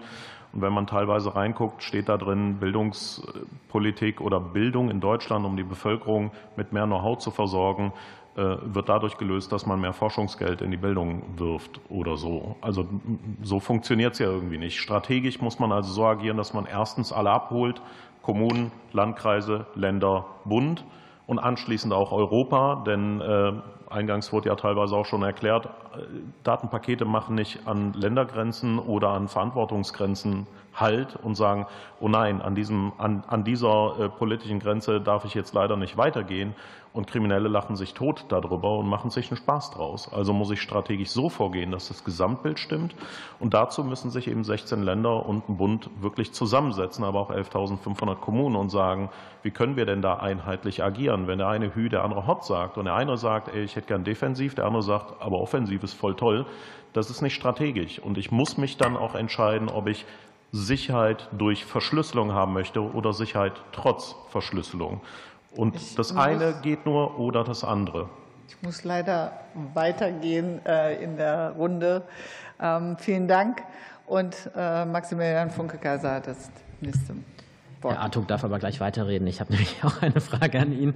Äh, wir sind gerade eben zu der Erkenntnis gekommen, dass Sicherheitslücken konsequent geschlossen werden ähm, müssen. Ich möchte mal ein ganz neues Thema aufmachen, denn ähm, gutwillige Hacker können ja auch einen wichtigen Beitrag zum Erkennen von Schwachstellen beitragen. Ähm, die begeben sich allerdings gerade aktuell selbst in Gefahr aufgrund des Paragraphen 202c Strafgesetzbuch, äh, wo dann auf die Paragraphen 202a und 202b ähm, Bezug genommen ähm, wird. Es herrscht ja auch immer noch eine öffentliche Debatte und eine gewisse Unsicherheit darüber, ob gutartige Vorbereitungshandlungen für die Nutzung von Software mit denen man Daten ausspielen und abfangen ähm, kann, strafbar sind. Wir haben uns allerdings im Koalitionsvertrag darauf geeinigt, ähm, dass das, und ich zitiere, Identifizieren, Melden und Schließen von Sicherheitslücken in einem verantwortlichen Verfahren legal durchführbar sein soll. Jetzt die Frage an Sie, wie könnte denn so eine sinnvolle gesetzliche Regelung aussehen? Ja, man könnte ja beispielsweise der Sicherheitsforscherinnen-Community in Deutschland das Angebot machen, es gibt eine Meldestelle in Deutschland, zum Beispiel ein unabhängiges BSI, welchem man äh, straffrei all diese Informationen melden kann. Stand heute ist es ja so, dass mich teilweise im Schnitt einmal im Monat Leute anhauen und sagen, äh, ich traue mich das nicht zu melden, aber hier gibt es ein Problem in kritischer Infrastruktur oder generell bei einem großen Unternehmen. Äh, kannst du das mal irgendwo hin eingießen. Und dann muss ich äh, entweder beim BSI-Zertbund anfragen oder sag, bestellt denen mal einen schönen Gruß vom Honkasen. Die wissen schon, was sie tun müssen, weil da eine Vertrauensbasis und Verhältnis ist und ich das übrigens selber sozusagen riskiere. Ähm, wenn man ein solches unabhängiges BSI als Meldestelle für solche Schwachstellen hätte, oder für Sicherheitslücken, dann äh, könnte dieses beispielsweise angeordnet ähm, diese Dinge mit den Herstellern jeweils klären, also im Responsible Disclosure Verfahren dem Hersteller vorab melden. Das ist das Problem, was wir festgestellt haben. Bring bitte einen Patch raus, kümmere dich darum strukturiert. Wenn der Patch rauskommt, dann äh, wird das sozusagen an die Kunden ausgerollt und die Kunden, und das ist der wichtige Punkt, wenn das kritische Infrastruktur beispielsweise ist, müssen dann auch in irgendeiner Form angeordnet diese Patches installieren, weil wir teilweise auch gepatchte Systeme oder ungepatchte Systeme im Internet erleben, die kritische Infrastruktur sind. Oder Fernwartung, vorhin wurde ja Zwei-Faktor- oder Mehrfaktor-Authentisierung erwähnt, Fernwartung auf archäologisch wertvollem Niveau ohne sowas betrieben wird. Da hilft auch ein Patchen nicht. Ne? Also eine Modifizierung des Paragraphen und eine Meldestelle beim BSI. Mache ich hier eine ich versuche einen guten Übergang zu machen ähm, zum Thema BSI, weil das möchte ich heute auch noch äh, thematisieren. Ähm, wir haben das ja gesehen bei den Debatten jetzt äh, zum Thema ähm, Chatkontrolle und auch äh, Recht auf Verschlüsselung, dass die Unabhängigkeit sehr, sehr wichtig ist. Sie haben in Ihrer Stellungnahme gesagt, dass Sie sich dafür einsetzen, dass die Dienstaufsicht des BMIs beim BMI verbleibt, die Fachaufsicht jedoch selbstständig nach Maßgaben wissenschaftlicher Grundlagen erfolgt. Jetzt eine grundsätzliche Frage. Wir sehen ihn gerade auf dem Bild. Was spricht denn Ihrerseits gegen eine völlige Unabhängigkeit der Behörde, wie beispielsweise beim BFDI? Äh, genau gar nichts. Wir hätten das sehr gern, aber das kriegen wir sowieso nicht. Und okay, insofern haben wir gesagt, naja, dann machen wir wenigstens den Abstrich und versuchen die kleine Variante, weil die große wird schon seit Jahrzehnten gefühlt diskutiert und kommt nicht. Also, also wir würden das sehr begrüßen. Ein unabhängiges mhm. BSI wäre genau das, was sich die AG Kritis und die Zivilbevölkerung wirklich wünscht, weil sie dann sagen kann, hier agieren vertrauensvoll Leute miteinander auf Augenhöhe. Der äh, Ulrich Kelber wird bestätigen können, wir haben auch immer wieder gemeinsam uns ausgetauscht und aufgrund der Unabhängigkeit begrüßen wir das wirklich hardcore. Insofern wäre das unser ultimativer Wunsch, dass wir ein unabhängiges BSI kriegen, natürlich. Sehr gut. Danke. Für die AfD-Fraktion und Meier Janich. Ja, vielen Dank. Äh, meine Frage geht an Herrn Kelber. Äh, anders als die AG Kritis mit dem hier vertretenen äh, Sachverständigen Herrn Atuk äh, sehen Sie durchaus einen qualitativen Unterschied zwischen Software-Schwachstellen und IT-Schnittstellen für Sicherheitsbehörden. Die Frage, gibt es aussagekräftige empirische Befunde, dass IT-Schnittstellen für Sicherheitsbehörden von Hackern weniger oft entdeckt und ausgenutzt werden als Software-Schwachstellen?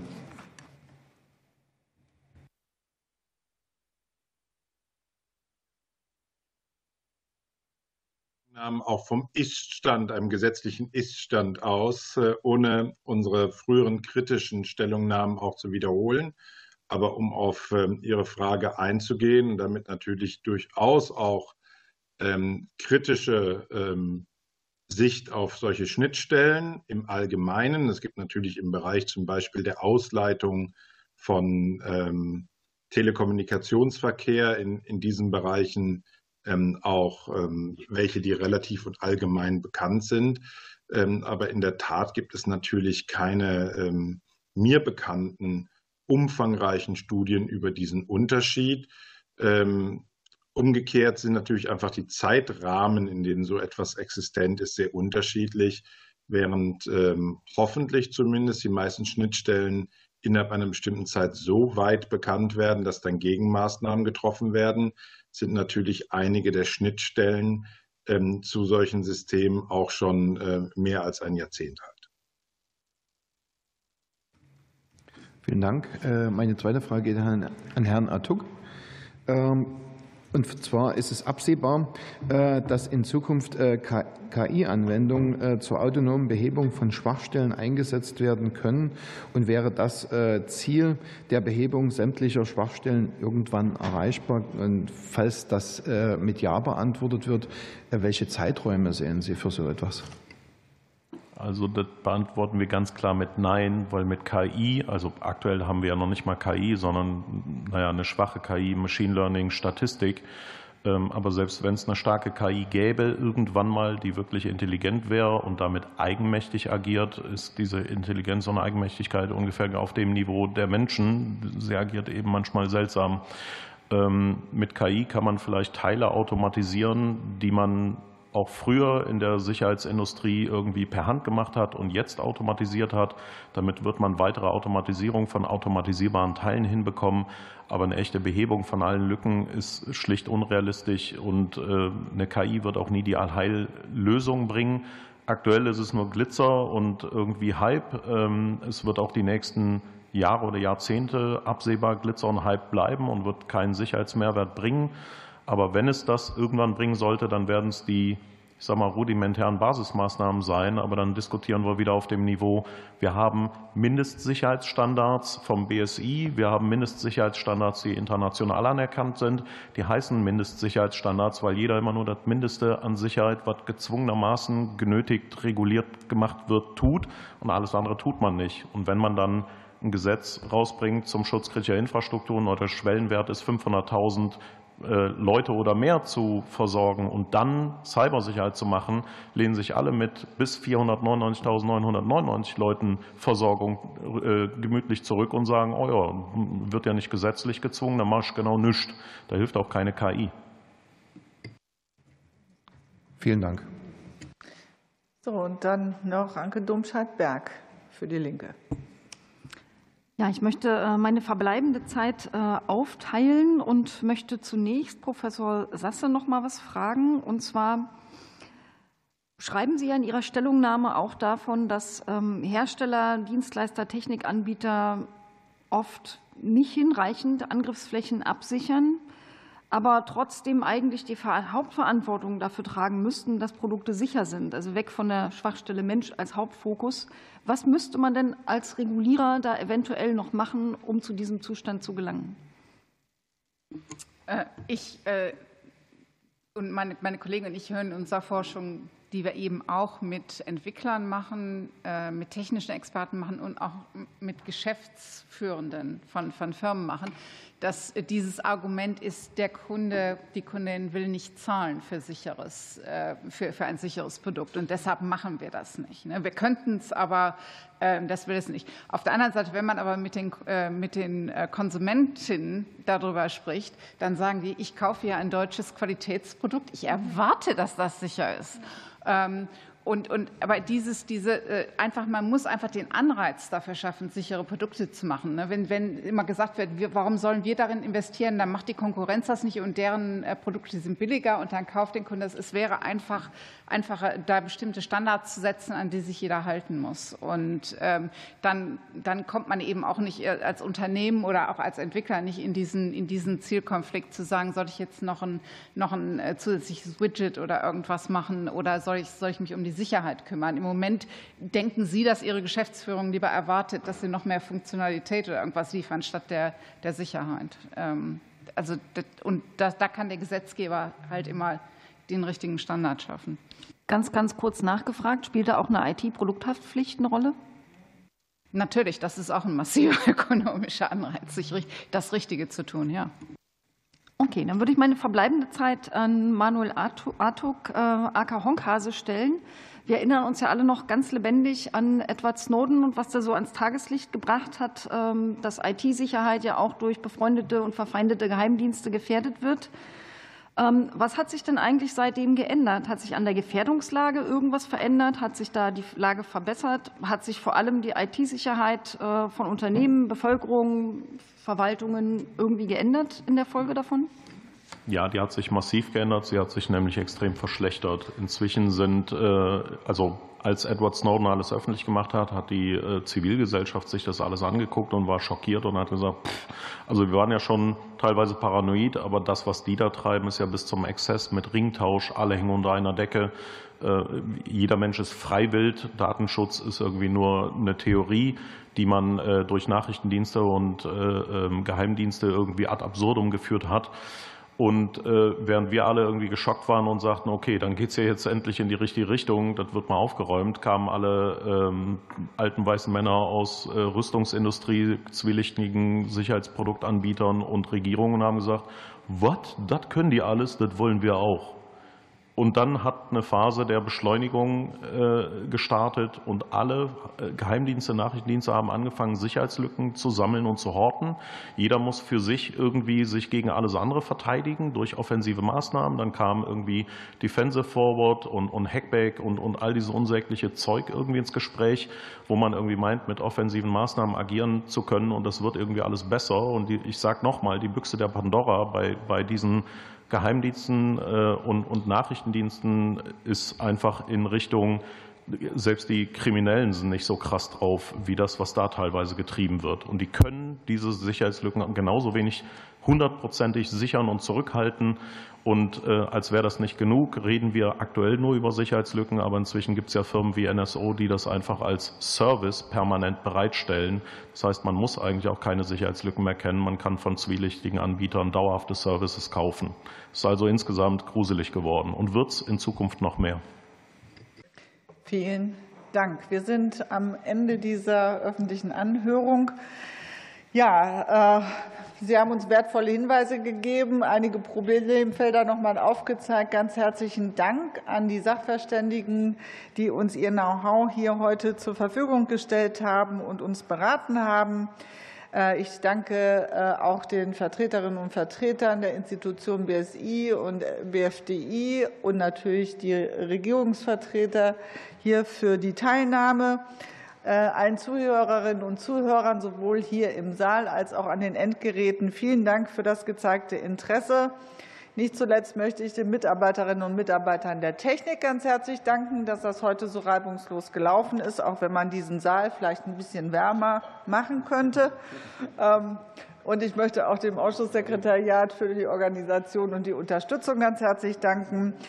Ähm, ja, wir machen jetzt gleich weiter mit äh, der Sitzung äh, des Ausschusses. Das ist dann eine nicht öffentliche Sitzung. Deshalb müssen wir auch ähm, die WebEx-Konferenz wechseln und äh, werden eine kurze Pause machen, um den technischen Wechsel zu ermöglichen. Ich wünsche allen noch einen guten Tag und schließe hiermit die Sitzung. Vielen Dank.